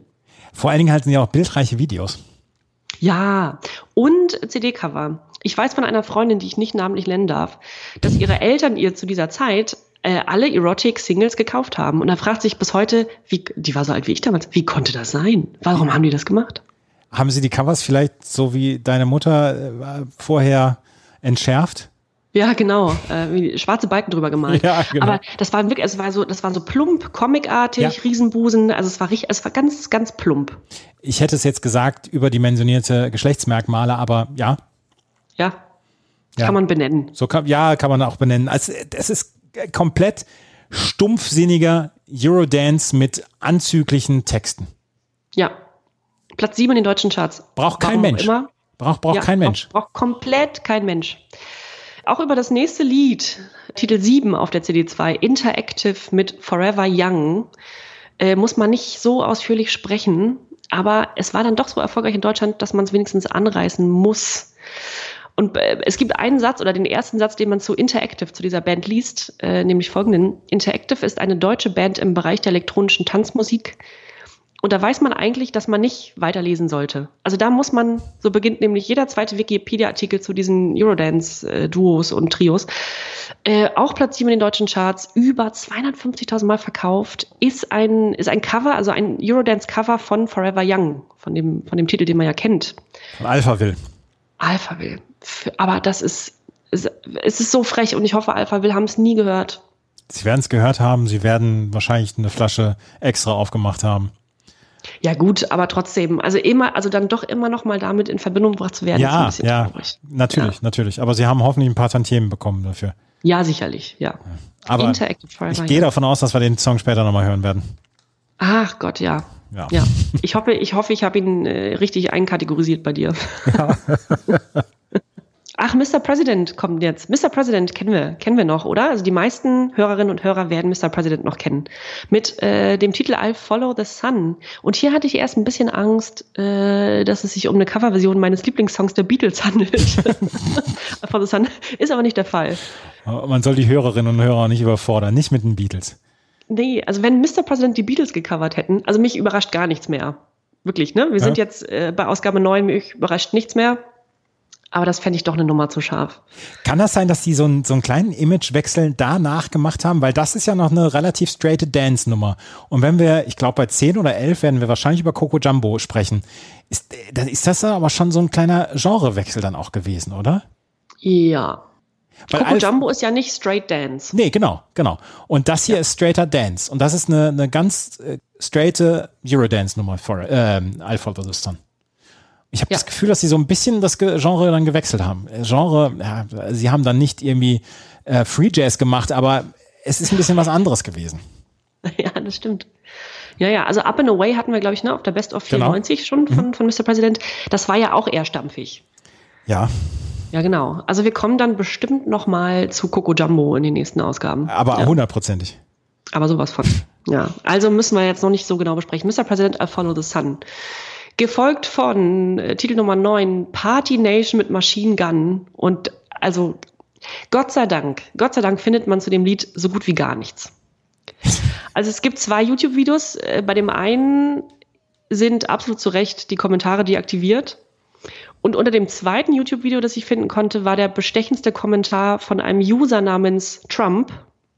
Und der, und der schrieb, Mann, wie bin ich dazu abgegangen? ja. Und rate mal, wer verantwortlich für den Riesenmist ist. Das weiß ich nicht. Aber, aber nicht Dings, nicht Alex Christensen.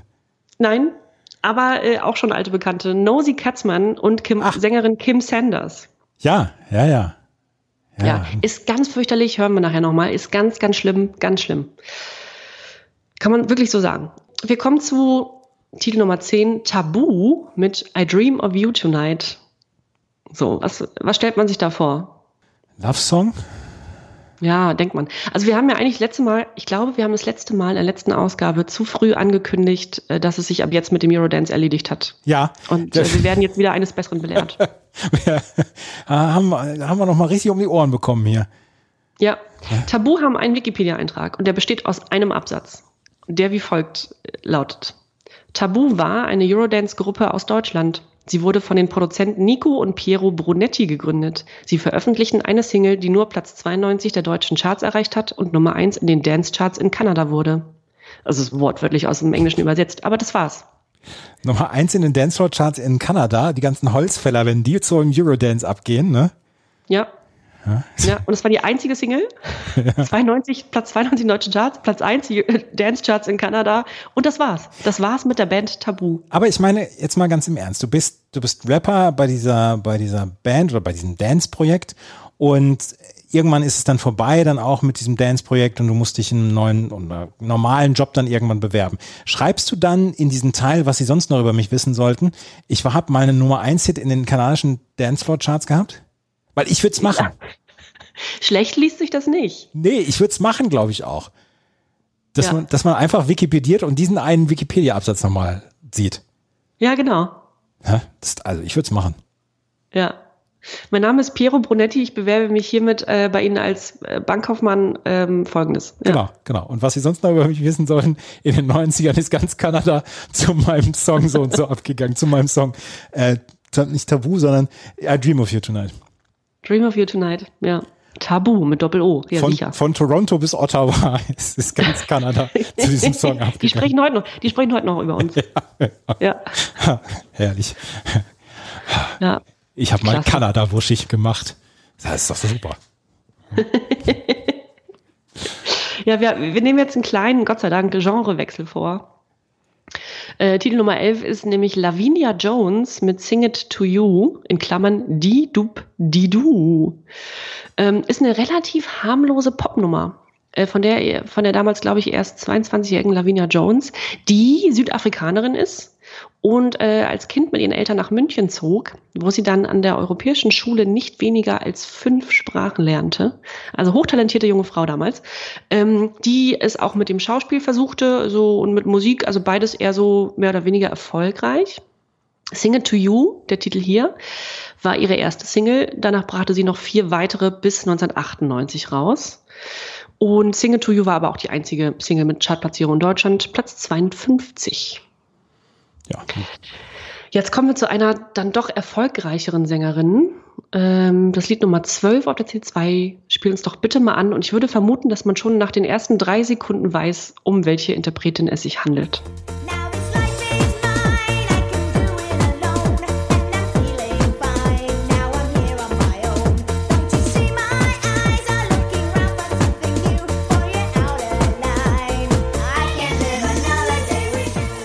Klingt exakt wie Saturday Night, oder? Ich habe mich ein bisschen geärgert, als ich diese CD dann nochmal durchgehört habe, habe ich gedacht, Mensch, Wickfield, du hast den gleichen Song nochmal aufgenommen. Ja, Das, das ist exakt der gleiche Song. ja. Ja, ist es. Es ist exakt, es ist ein anderer Text, es ist das gleiche Lied. Ja. Und da dachte ich nämlich beim Reinhören, oder ich habe mir die, äh, nur so eine Liste mal angehört und so weiter, und dann bei dem Lied Und ohne zu gucken, wie der Titel heißt, dachte ich, wie Wickfield nochmal dabei? Oder, oder, oder hatten, oder Wickfield Saturday Night jetzt schon dabei? Also irgendwie habe ich gedacht, hm, nee, der, der hieß doch anders, der Titel. Ja, komisch. Ja, genau. Es, äh, es, es, es ist der gleiche Rhythmus. Du könntest jetzt das, das könntest du eins zu eins zu eins drauflegen. Ja, absolut. Ja. Ist der Song nochmal gechartet? Der ist gechartet, also höchste Platzierung in Deutschland war Platz 12, aber jetzt rate mal, in welchem Land er am besten gechartet ist. Israel. Kommst du nicht drauf? Nee? Zimbabwe. ja, sicher. Ach, Simbabwe, unser, ein bisschen, ein bisschen das nah Bravo Partnerland neben Island. ja, genau, neben Island und Israel. Nämlich Platz 5 in Zimbabwe. Ja. Das ist schön. Das freut mich. Wickfield. Naja, also man kann es Wickfield irgendwie verzeihen oder da saßen wahrscheinlich Produzenten, Produzentinnen, wie auch immer, die gesagt haben, komm, äh, hau noch mal raus den Quatsch. Aber so richtig, also ja, irgendwie schön ist es nicht. Wickfield. Und jetzt, oh, jetzt muss ich mir auf die Zunge beißen. Als nächstes, also Titel 13, Smokey, alte Bekannte des Podcasts mit äh, Surfing, also Surfing, Ähm, da habe ich mich jetzt aus verschiedenen Gründen äh, dagegen entschieden, dass wir das anspielen. Die haben ihren inneren, ihre inneren Beach Boys gefunden Ja, richtig. in dem Song. War, weißt du von welch, kennst du das noch aus der Serie, das Lied? Ich weiß jetzt gerade, ich muss Ge gegen den Wind. gegen den Wind, genau, mit Hardy Krüger Junior Ja, und Ralf Bauer. genau. Da haben sie tatsächlich ihre inneren Beach Boys entdeckt in sich und Smokey sind immer noch da. Und ich sag dir, wir haben es vergessen, aber sie werden auf Bravo Hits 23 wieder irgendeinen Song dabei haben. Ich, sie werden uns verfolgen. Die, also das, das Faszinierende an Smokey ist ja, ja, die verfolgen uns und die hatten ja ihre erfolgreichste Zeit in den 70ern. Also in den 70ern. Ja. In den 80ern und 90ern waren sie zwar immer mal in den Charts vertreten, aber nie so ganz weit oben. Und dann hatten sie ja, also jetzt kam Surfing raus, der war einigermaßen erfolgreich in Deutschland, also auch aufgrund dieser Serie, wo das ja, ich glaube, Titelsong war. Aber das war drei Monate, also dieses Lied Surfing kam drei Monate vor Who the Fuck oder Living Next Door to Alice raus, was Ah. ja dann nochmal ein Riesenhit wurde. Ja, Ja. Das haben wir wahrscheinlich auch noch bald hier. Ja, dann, das müssen wir uns wieder, besprechen. dann müssen wir uns wieder rechtfertigen und so. Ja, Titel Nummer 14 finde ich, äh, fand ich jetzt höchst spannend bei dieser äh, CD2. Und zwar, bevor wir da reinhören, äh, kurz den Titel und die Interpreten PJ and Duncan mit Eternal Love. Bitte mal abspielen.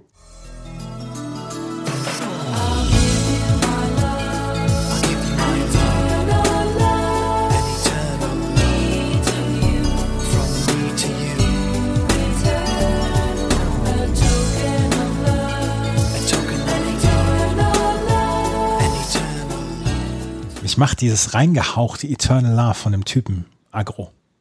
Total. Und hier steht auch in Klammern, also im Booklet, glaube ich, oder auf der CD, in Klammern, 100% Pure Love Remix.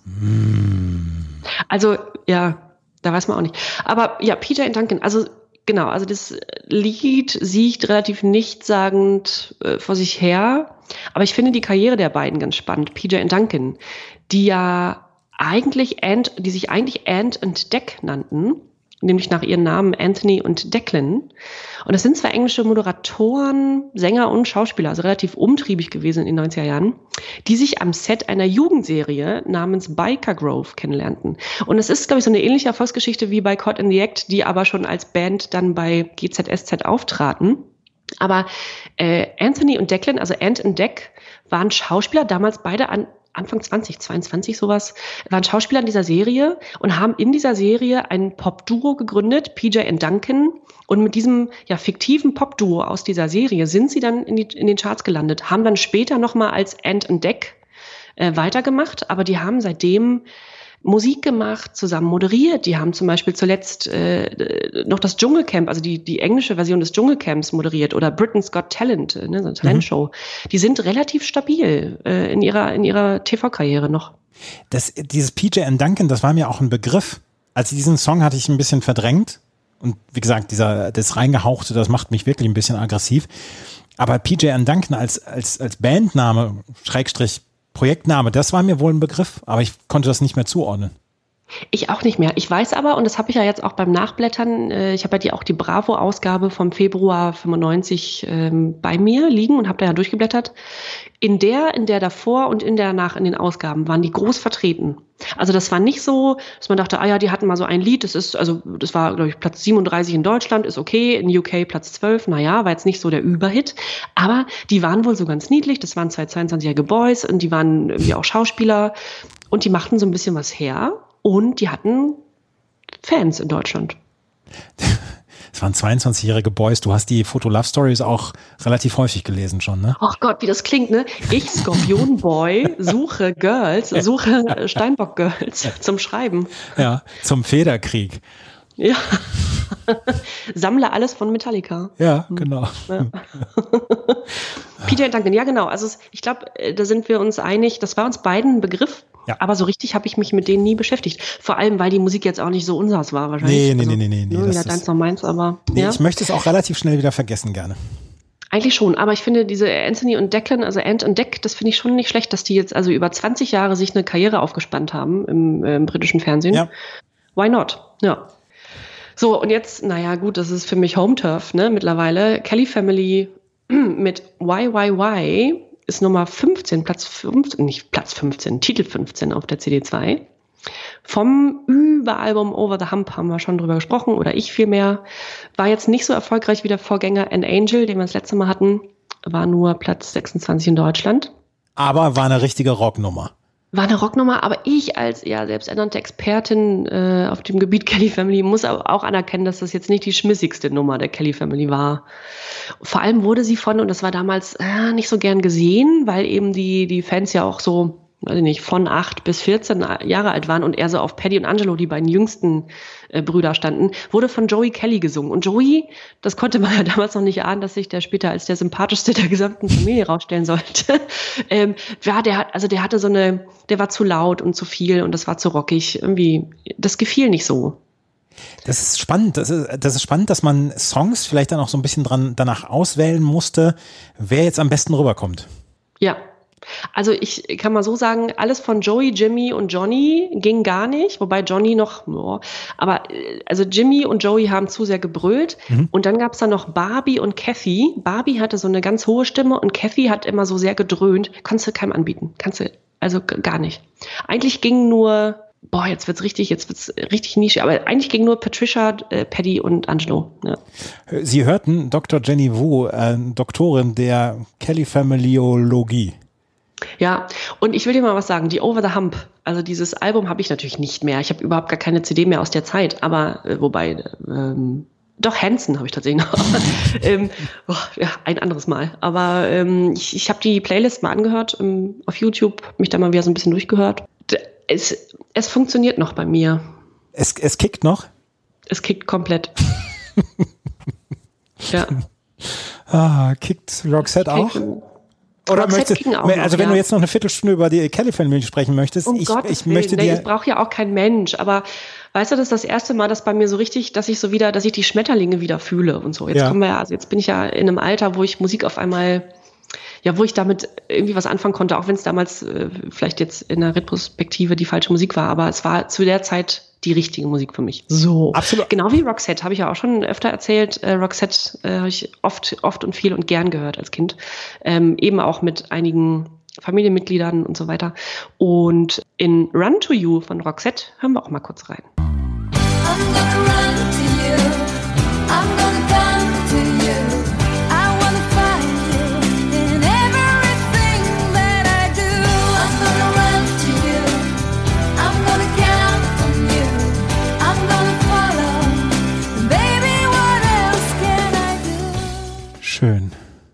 Schön, wunderschön. Ist nur in Deutschland nur auf Platz 51 gelandet, was mich ein bisschen wundert, ähm, weil ich den so ein bisschen als Hit verbucht hatte. Habe ich auch gedacht. Ich könnte mir aber vorstellen, dass der Song durchaus Airplay-Time so bei MTV und Viva bekommen hat, aber dass die Leute alle schon die CD hatten. Ja, vermutlich, ja. Weil den Song, den kennen, glaube ich, die meisten auch heute noch. Ich glaube auch, dass das immer noch ein Song ist, der im Formatradio gespielt wird. Ja, das denke ich auch. Ja. Habe ich letztens, habe ich letztens, Entschuldigung, habe ich letztens einen Tweet so gelesen, wenn Formatradios anbieten, das Beste der 80er, 90er und das Beste von heute. Das Beste von heute ist jetzt schon 21 Jahre alt. Ja, so ist es. Ne? Also wir müssen uns irgendwann mal neue Slogans, neue Claims dann ausdenken. Ich, ich freue mich, äh, ich freue mich, wenn wir in 20 Jahren die Bravo jetzt irgendwas äh, vorstellen und dann Billie Eilish einfach schon, ähm, das ist dann Retro-Musik. Genau. Billie Eilish hat jetzt ihr Konzept Country-Album schon aufgenommen, weil sie jetzt so in der Spätphase ihrer Karriere ist. Um Gottes Willen. Ja gut, da kommen wir noch hin. Also das ist, äh, genau, Run to You von Roxette ist so ein klassischer Roxette-Song, was auch immer das bedeutet, aber ich glaube, du weißt, was damit anzufangen und Ja. die Hörerinnen und Hörer auch. Ja. Nummer 17 oder, oder Titel 17 ist Niedeken, also Wolfgang Niedeken mit Ich will dich. Ähm, ist ja auch ein alter Bekannter äh, von uns, der Leadsänger der Kölner Musikgruppe BAP. Und das ist, ähm, also im, in der Vorbereitung zu dieser, zu dieser Folge habe ich da mich dabei erwischt, dass ich das Lied äh, am häufigsten von allen nochmal wieder angespielt habe, weil ich das sehr schön finde. Ich habe gedacht, das ist ja schon eine relative Schnulze, oder? Ja. Ja. Und, und ich habe gedacht, Mensch, Niedecken ist jetzt 70, wo wir aufnehmen. Der war damals 43. Der hat also quasi in meinem Alter hat er hat er so einen Song aufgenommen, so ein richtiges Liebeslied, so einen richtigen so eine richtige Liebesschnulze. Vielleicht sollte ich auch noch mal Songwriter werden. ja. ja, bitte, also da käme bestimmt was Nettes bei raus. Ja, vielleicht. Ja, Niedeken. Ja, also ich, genau, es ist so ein bisschen unkonventionelles Lied, also Liebeslied. Text ist sicherlich auch nicht einfach zu verstehen, aber schon aufgrund des Dialekts, ne? Aber es, ich finde, es groovt gut weg und es macht Laune. Und äh, da muss ich, äh, das muss ich noch, noch kurz vorlesen. Unter dieses Video auf YouTube hat jemand kommentiert, also vor allem Männer haben drum, drunter kommentiert. Äh, und einer schrieb, dieses Lied von Bab hat mich nachdenklich gemacht und ich habe gemerkt, dass eine Freundin mir viel bedeutet und ich es nicht zerstören sollte. Hammer Song. Also kann man davon ausgehen, dass dieses Lied ganze Beziehungen gerettet hat. So, und Na Bravo ist ja auch offiziell ein Fan-Account von Wolfgang Niedecken. Von daher, Das also stimmt. Nichts, Der- nichts dagegen zu sagen. Der gibt gut was her. Ja. So. Jetzt kommen wir zu einer Band, die wir noch nicht hatten. Und das folgende Lied, die Nummer 18 auf unserer CD2, ist bei vielen vermutlich in Vergessenheit geraten und deshalb wollen wir unbedingt reinhören. The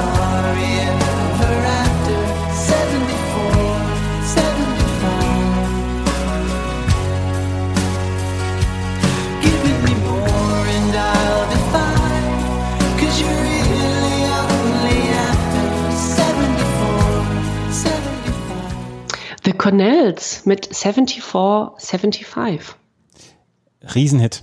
Darf ich, Riesenhit? da, darf ich dazu Ja. eine Geschichte erzählen? Ja.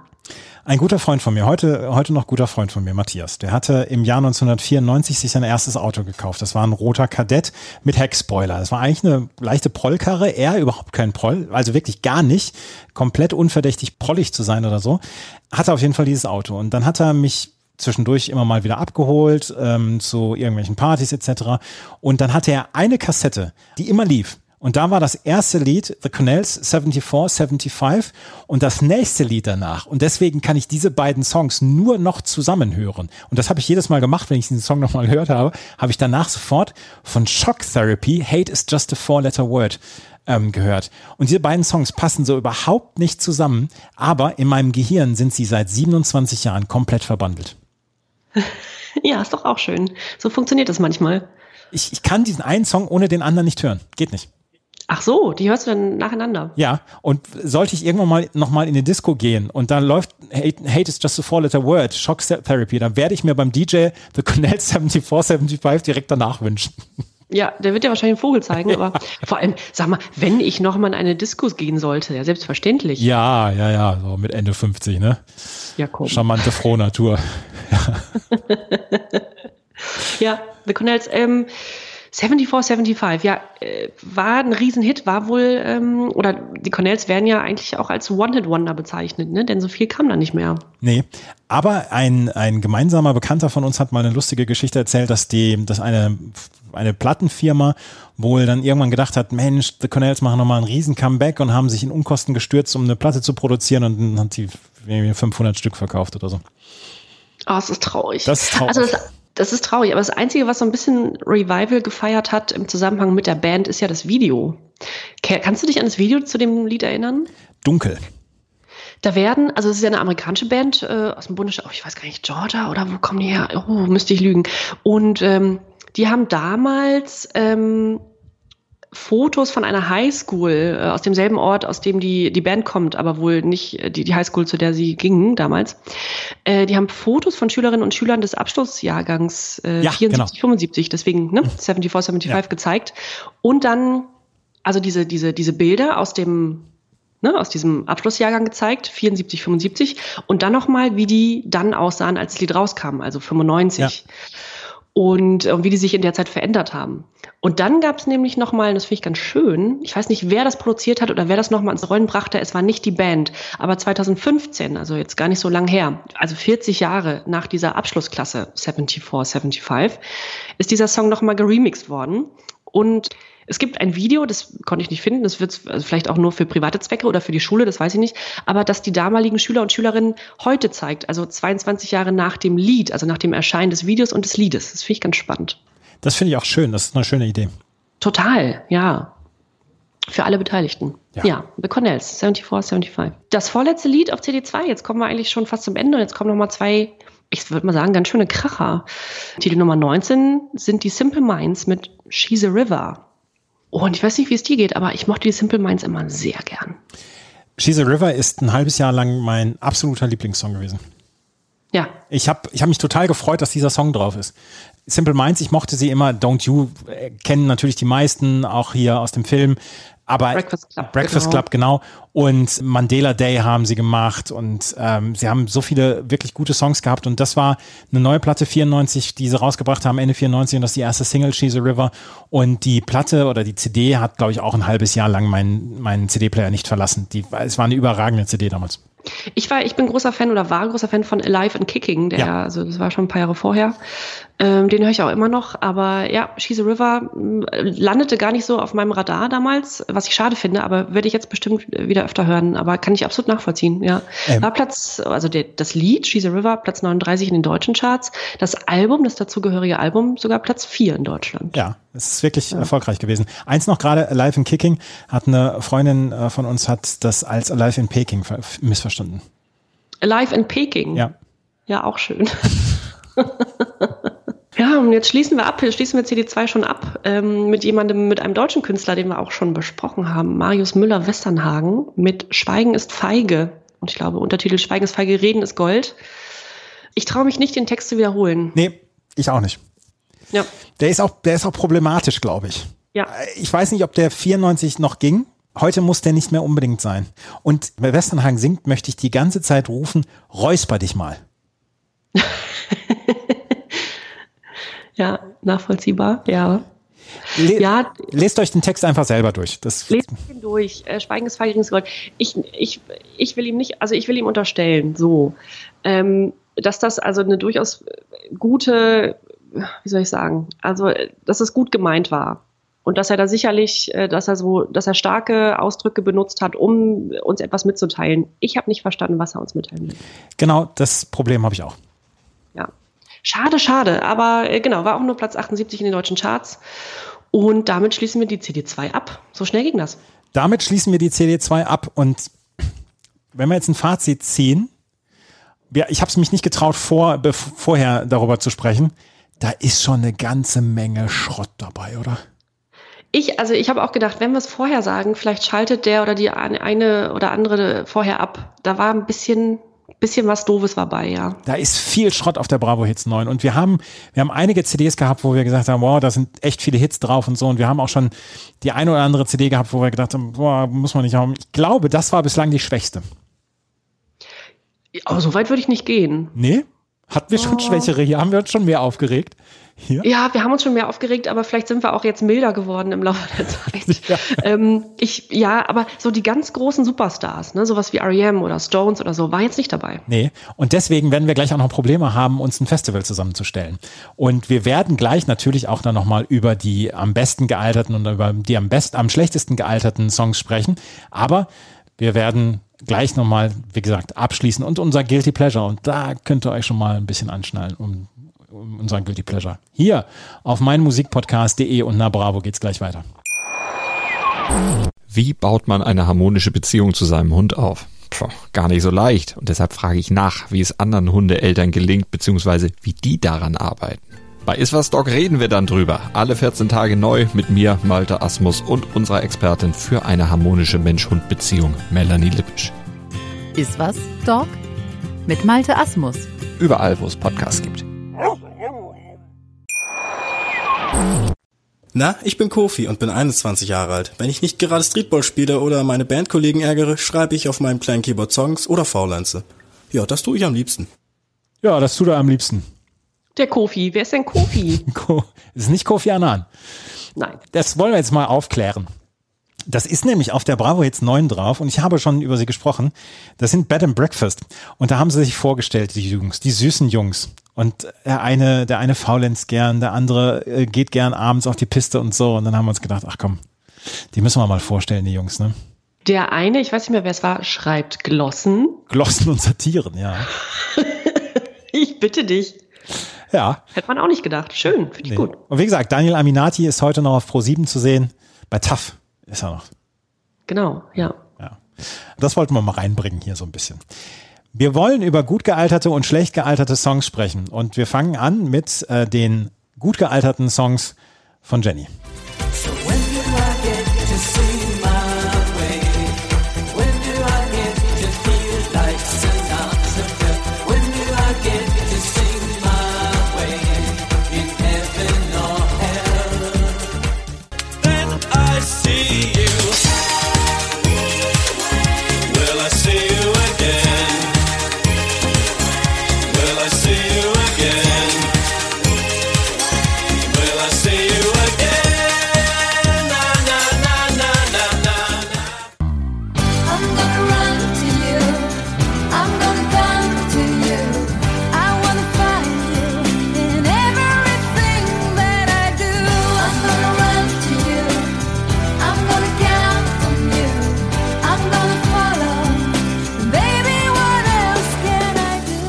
Das ist, das ist in Ordnung. Das ist in Ordnung. Man muss ja fairerweise sagen, das haben wir auch gerade schon gesagt, dass es jetzt nicht so einfach war, da richtige Schmankerl rauszusuchen, weil die jetzt nicht ganz so gut bestückt war, diese Ausgabe. Aber ich bin mit den dreien sehr fein. Sparks, When, I get, When Do I Get to Sing My Way, haben wir schon besprochen, fanden wir beide auch irgendwie, fanden wir eine gute Nummer. Ja. Human League, Tell Me When, weiß ich, dass ich die heute Abend noch hören werde. Nochmal. Finde ich klasse. Und Roxette Run to You tut nicht weh, ist schön, ist eingängig, macht Spaß. Roxette halt. Oder? Ja, absolut. Und also Roxette ist ja sowieso ist hier immer sehr, sehr wohlwollend besprochen worden, die Band. Und ähm, bei Human League, wie gesagt, ich bin nach wie vor komme ich nicht darüber hinweg, dass das nicht ein, ein Song aus 1982 ist, sondern wirklich aus 1994. Und Sparks, When Do I Get to Sing My Way, ich habe damals gedacht, es wird kein Hit, es wurde ein großer Hit in Deutschland, es, es, es lief eine Zeit lang wirklich immer auf MTV, was mich wirklich auch aufgeregt hat. Und nein, das passt. Und ich hätte, glaube ich, auch Sparks und Human League mit reingenommen als meine gut gealterten Songs. Von daher habe ich gedacht, ach komm, dann nimmst du mal drei, alte, äh, drei ähm, andere Songs rein und einer ist vielleicht ein bisschen überraschend. I was the one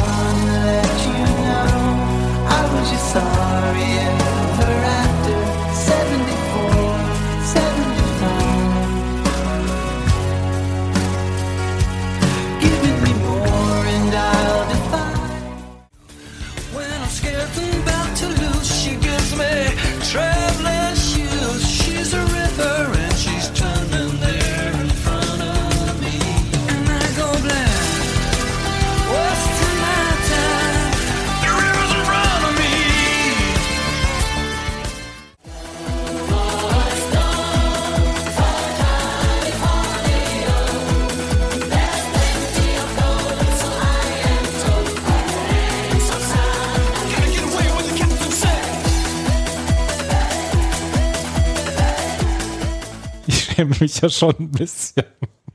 Andreas, jetzt bin ich doch persönlich enttäuscht. Richtig persönlich. Das müssen wir nochmal gleich besprechen. Aber The Cornells und Simple Minds, klar. Ja, ja. Ich habe hab mich tatsächlich, ich habe das gestern, habe ich die Sachen zusammengestellt und habe gedacht, ach komm, nimmst du den Song, weil du, ich fand einfach keinen dritten Song, der nicht, der nicht mit dir eine Überschneidung gehabt hätte und dann, ach komm, weil es ein Shanty ist, weil ich hab mal einen Hamburger Fairmaster sehen, das passt immer noch, deswegen nehme ich das da rein. Es hat kein, es ist nicht so, dass ich hier, dass ich hier sitze und denke, oh, jetzt mache ich mir Blow Boys Blow an und dann gehe ich hier in den Staccato-Tanz und schmeiße die Faust weg. Das mache ich nicht. Nee, das, das, es ist wirklich, wirklich nur wegen der Anleihe an dem Hamburger Shanty. Also mehr, mehr habe ich damit nicht. Aber ich habe mit dem Arsch gewackelt, als Jim Kerr seine Stimme erhoben hat, der Sänger von Simple Minds bei She's a River.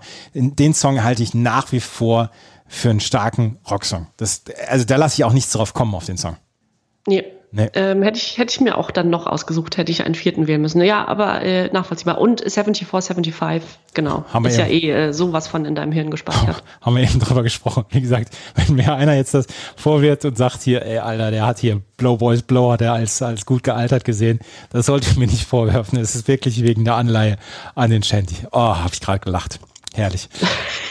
Ich stelle mir vor, wie du dich jetzt äh, in so Hans-Albers-Kostüm wirfst und dann mit einer, mit einer Pfeife dann noch den Abend verbringst. Ja, ich habe auch so, so, ein- so, so, ein, ähm, so ein weißes, so ein weißes Oberteil an, mit dieser Schleife dann so drum und so, ne?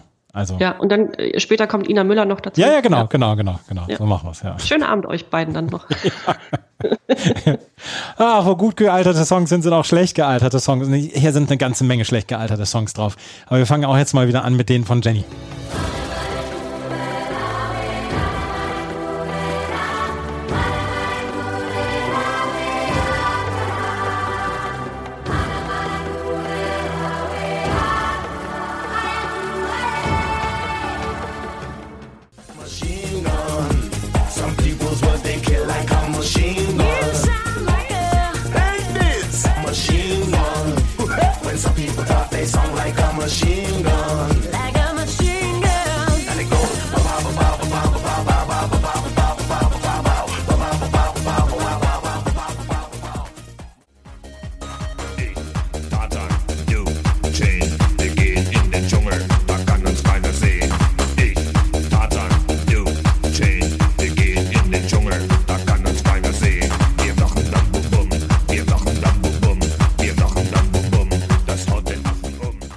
Wir machen dann Bum Bum, das haut den Affen um. Das kannst du keinem anbieten. Das kannst du wirklich keinem anbieten. Und ich möchte jetzt dazu noch mal einmal gerade eine kleine Geschichte erzählen von einer Freundin, die einer Freundin passiert ist. Und weswegen dieser Song, beziehungsweise auch dieser Text bei mir so eine leichte Wendung genommen hat. Ähm, die hat mal in einer Tram gesessen wohl und ihr gegenüber saß ein älterer Mann mit seinem Enkelkind und das Enkelkind hat wohl gesagt, ich muss mal. Und da hat der, der Opa wohl gesagt, was musst du, Dingeling oder Bum Bum? Und seitdem höre ich das mit anderen Ohren. Ah, aua, das tut weh. Das tut weh. Ja, also man hätte jetzt zehn, mindestens zehn Lieder auswählen können, Ja. die es in die am schlechtesten gealtert Liste Mhm. ähm, gepackt hätten. Also Express mit Ich, Tarzan, du Jane brauchen wir nicht drüber reden. Das Es ist furchtbar. Unterirdisch. Ja, äh, wirklich unterirdisch. Ja, ja. Party Nation Machine Gun auch, ähm, ja. Und äh, Adiamus mit Adiamus, ja. Hm. Ja, also geht gar nicht. Geht wirklich gar nicht. Und da müssen wir, da müssen wir nicht drüber reden. Das sind, sind keine gut gealterten Songs. Aber wir müssen auch drüber reden, dass äh, meine, äh, dass ich mir auch drei Songs ausgesucht habe, die auch verdammt schlecht gealtert sind. I gotta warn you,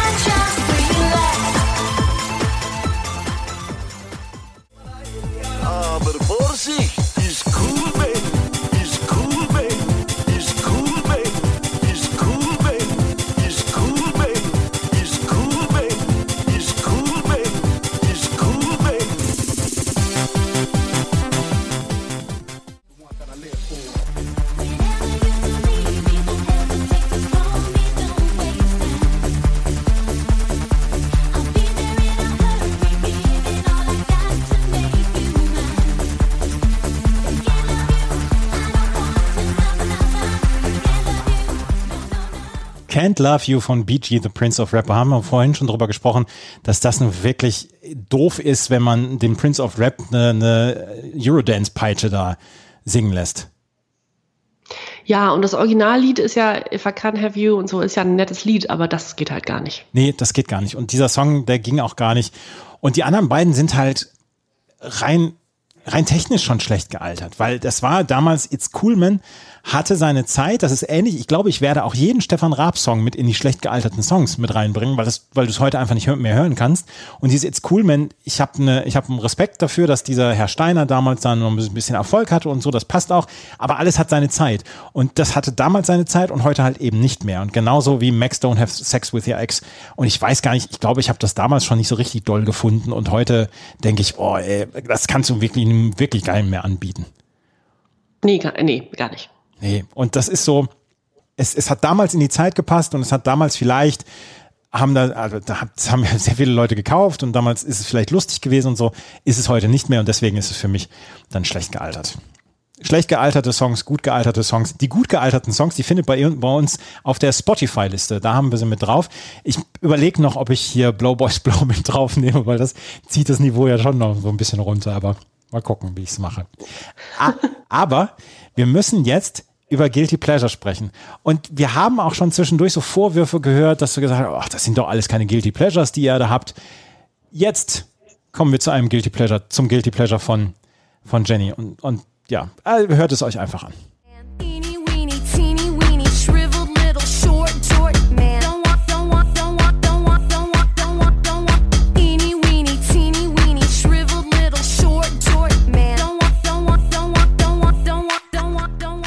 Erklär dich.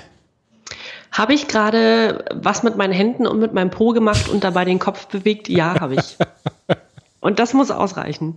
Das, äh, ohne mal jetzt auf den Text zu achten und so weiter, ist klar. Äh, Wir nehmen jetzt einfach mal als, wir nehmen jetzt einfach mal die, ähm, wie nennt sich das, strictly Wir nehmen die FSK 6 Version. FSK 6 Version. Die nehmen wir. Und dann ist es ein okayer Song. Denn man kann sich super dazu bewegen. Ist das einer, wo du heute noch die Tanzfläche für stürmen Ja. würdest? Ja, du brauchst nicht mal ausreden. Ja, Also so 38. Geburtstag mit deinen Mädels, ja. 39. 32. Geburtstag. Da würdest du dann mal sagen, hier, okay. Und ich verspreche dir, ich bin nicht die Einzige, die dazu auf die Tanzfläche fegt. Aber äh, so der eine oder andere Aperol Spritz muss vorher schon gewesen sein, oder? Ja, schon. Und ich würde auch niemals zugeben, dass ich das Lied gut finde. Aber man würde dazu tanzen und danach würde man irgendwie, irgendwie so doof grinsen. Hi, war lustig, jetzt spiel mal wieder gute Musik oder sowas. Aber ja, klar, man würde dazu tanzen. Es ist ein klassisches Guilty Pleasure. Das ist aber auch dieses, ah, jetzt spiel doch mal was Gutes und dieses, dieses ähm, äh, Grinsen, nachdem man getanzt hat, das ist aber auch das größte Schuldeingeständnis, was man geben kann. Ja, eigentlich muss man mit cooler Miene weitermachen. Ja, genau. Oder einfach erstmal raus. Vielleicht auch die Party verlassen. Das ist dann der bleibende Eindruck. Das war dein Guilty Pleasure. Mein Guilty Pleasure ist dieses hier und ja, hört's an. für dich alles dreht. Schwester, Schwester, für mich bist du die Sahnetorte. Ich möchte dich mal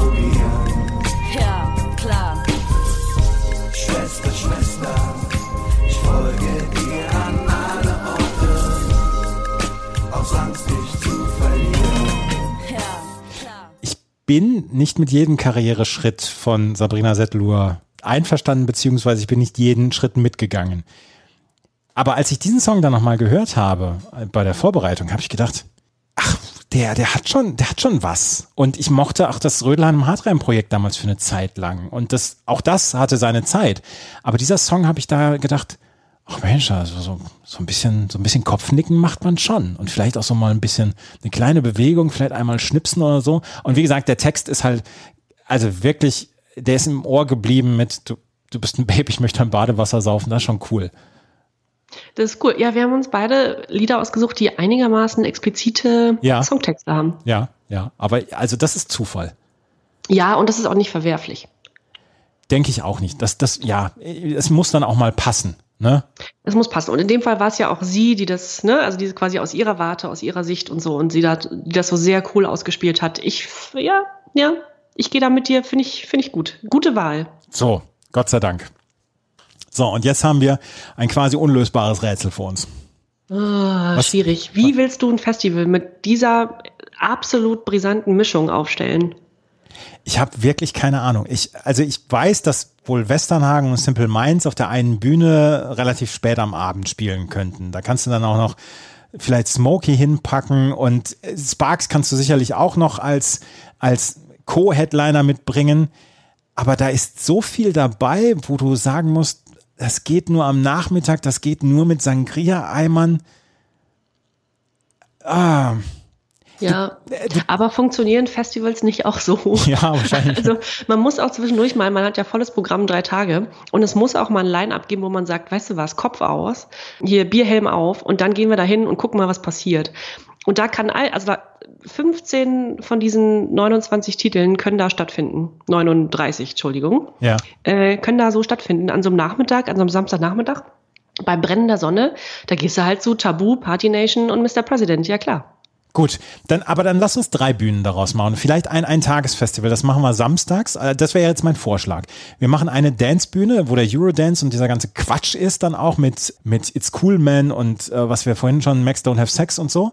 Dann haben wir eine seriöse Bühne, sage ich jetzt mal, wo wir die Kelly Family, Roxette, Niedecken, Cornell, Simple Minds, West Westernhagen haben. Da können wir auch noch Mr. Ed Jumps the Gun mit reinbringen, so ein bisschen als Aufmischung und vielleicht auch noch Schwester S mit reinbringen. Und dann hätte ich gesagt, wenn das Festival zu Ende ist, dann gibt's die Rave Night und da lassen wir dann R&B ran, da lassen wir Ravers Nature ran, da lassen wir Mark O ran. Wie wär's damit? Ja, und ich finde beides gleichermaßen gut. Also diese Hauptbühne Samstagabend, ähm, da finde ich auch Simple Minds, Cornells, äh, aber auch Human League, Niedecken, Mr. Air- Jumps the Gun, finde ich super. Genau, und dann Techno. Techno, also mit, äh, genau, Hool, Mark O, Ravers Nat- Nature. Wer darf da noch hin? Erotic, dürfen die zur, dürfen die zur Rave-Bühne? Die hätte ich eigentlich jetzt eher auf der Nachmittags-Bierhelm-Bühne. Ja, ja, ist Bierhelm. Ja, ist Bierhelmbühne. Das ist Bierhelm. Ja. Vielleicht können wir, vielleicht können wir Blow Boys Blow können wir noch mit reinbringen. Auf Ja. Ja. Und Schwester S auch ins Hauptprogramm oder? ja, Schwester Esso ähm, ins Hauptprogramm. Vielleicht kann die, vielleicht kann die auch noch einen Song mit, mit Smokey zusammen machen. Ja. Und ich finde die der Bobo als Verbindungsstück zwischen Nachmittags Bierhelmbühne zu abends, da kommen dann die großen Bands, finde ich auch nicht schlecht. Finde ich auch gut. Das gefällt mir auch. Da haben wir, da haben wir wirklich so ein, schönes Themending draus. Und wer halt, wer halt mit dem seriösen Pop-Rock-Kram nichts machen möchte, der legt sich nochmal hin, weil nachts geht's dann in den Staccato-Treter und in den Faustwerkschmeißer. Ja. Ja, das, ich, ich glaube, das könnte, könnte funktionieren. Das ist das Festival. Auf unserer Instagram-Seite zu sehen, auf unserem Instagram-Account. Hier kommt Bravo, den habe ich beim letzten Mal vergessen zu anzukündigen. Wir haben diverse Sachen. Wir haben unsere Spotify-Playlist mit den gut gealterten Songs. Die haben wir, das ist in den Show Notes mit drin. Wir haben unseren Instagram-Account, hier kommt Bravo und da haben wir sicherlich wieder einiges an Content und äh, Jenny kümmert sich da immer sehr, sehr liebevoll drum. Und in zwei Wochen gibt es eine neue Ausgabe dann zu den Bravo Hits 10 und da könnten wir dann ja eigentlich nochmal gerade reingucken, was auf der Bravo Hits 10 vielleicht uns erwartet, weil da müssen wir ja mal, müssen wir ja mal gucken, ob wir da was finden. Marky Mark ist drauf, Fun Factory, Mr. President ist wieder drauf. Dann haben wir wieder 20 Fingers drauf. Scooter. Scooter, die Schlümpfe. Die, die Schlümpfe, ja. Celine Dion haben wir drauf. Die Kelly Family. Janet Zum Jackson. ersten Mal. Ja. Ja. Moby. Wieder Schwester S, genau. Moby. Moby haben wir drauf. Und Fury in the Slaughterhouse. Duran Duran auch wieder. Und ein Beatles-Medley von Take That. Also in 14 Tagen könnt ihr euch wieder auf eine ganze Menge guten Kram freuen. Und ähm, da werden wir wieder eine neue Folge von Na Bravo haben und dann zu den Bravo Hits 10. Das war's mit der Bravo Hits 9. Wenn euch das gefällt, was wir machen, freuen wir uns über Bewertungen, Rezensionen. Und wenn ihr es weiter sagt, wenn ihr den Beitrag teilt, auf welchen Formaten beziehungsweise welchen, welchen Plattformen auch immer, freuen wir uns auch sehr darüber. Und ansonsten können wir nur sagen, vielen Dank fürs Zuhören. Bis zum nächsten Mal. Tschüss. Tschüss, Andreas, dir wünsche ich viel Spaß mit Ina Müller und dem Shantychor heute Abend. Danke, das werde ich haben. 1992. Ein Mythos wird geboren. Na Bravo. Der Podcast zu den Bravo-Hits auf meinmusikpodcast.de. Viel Spaß auf der Reise mit Jenny Wu und Andreas Thies.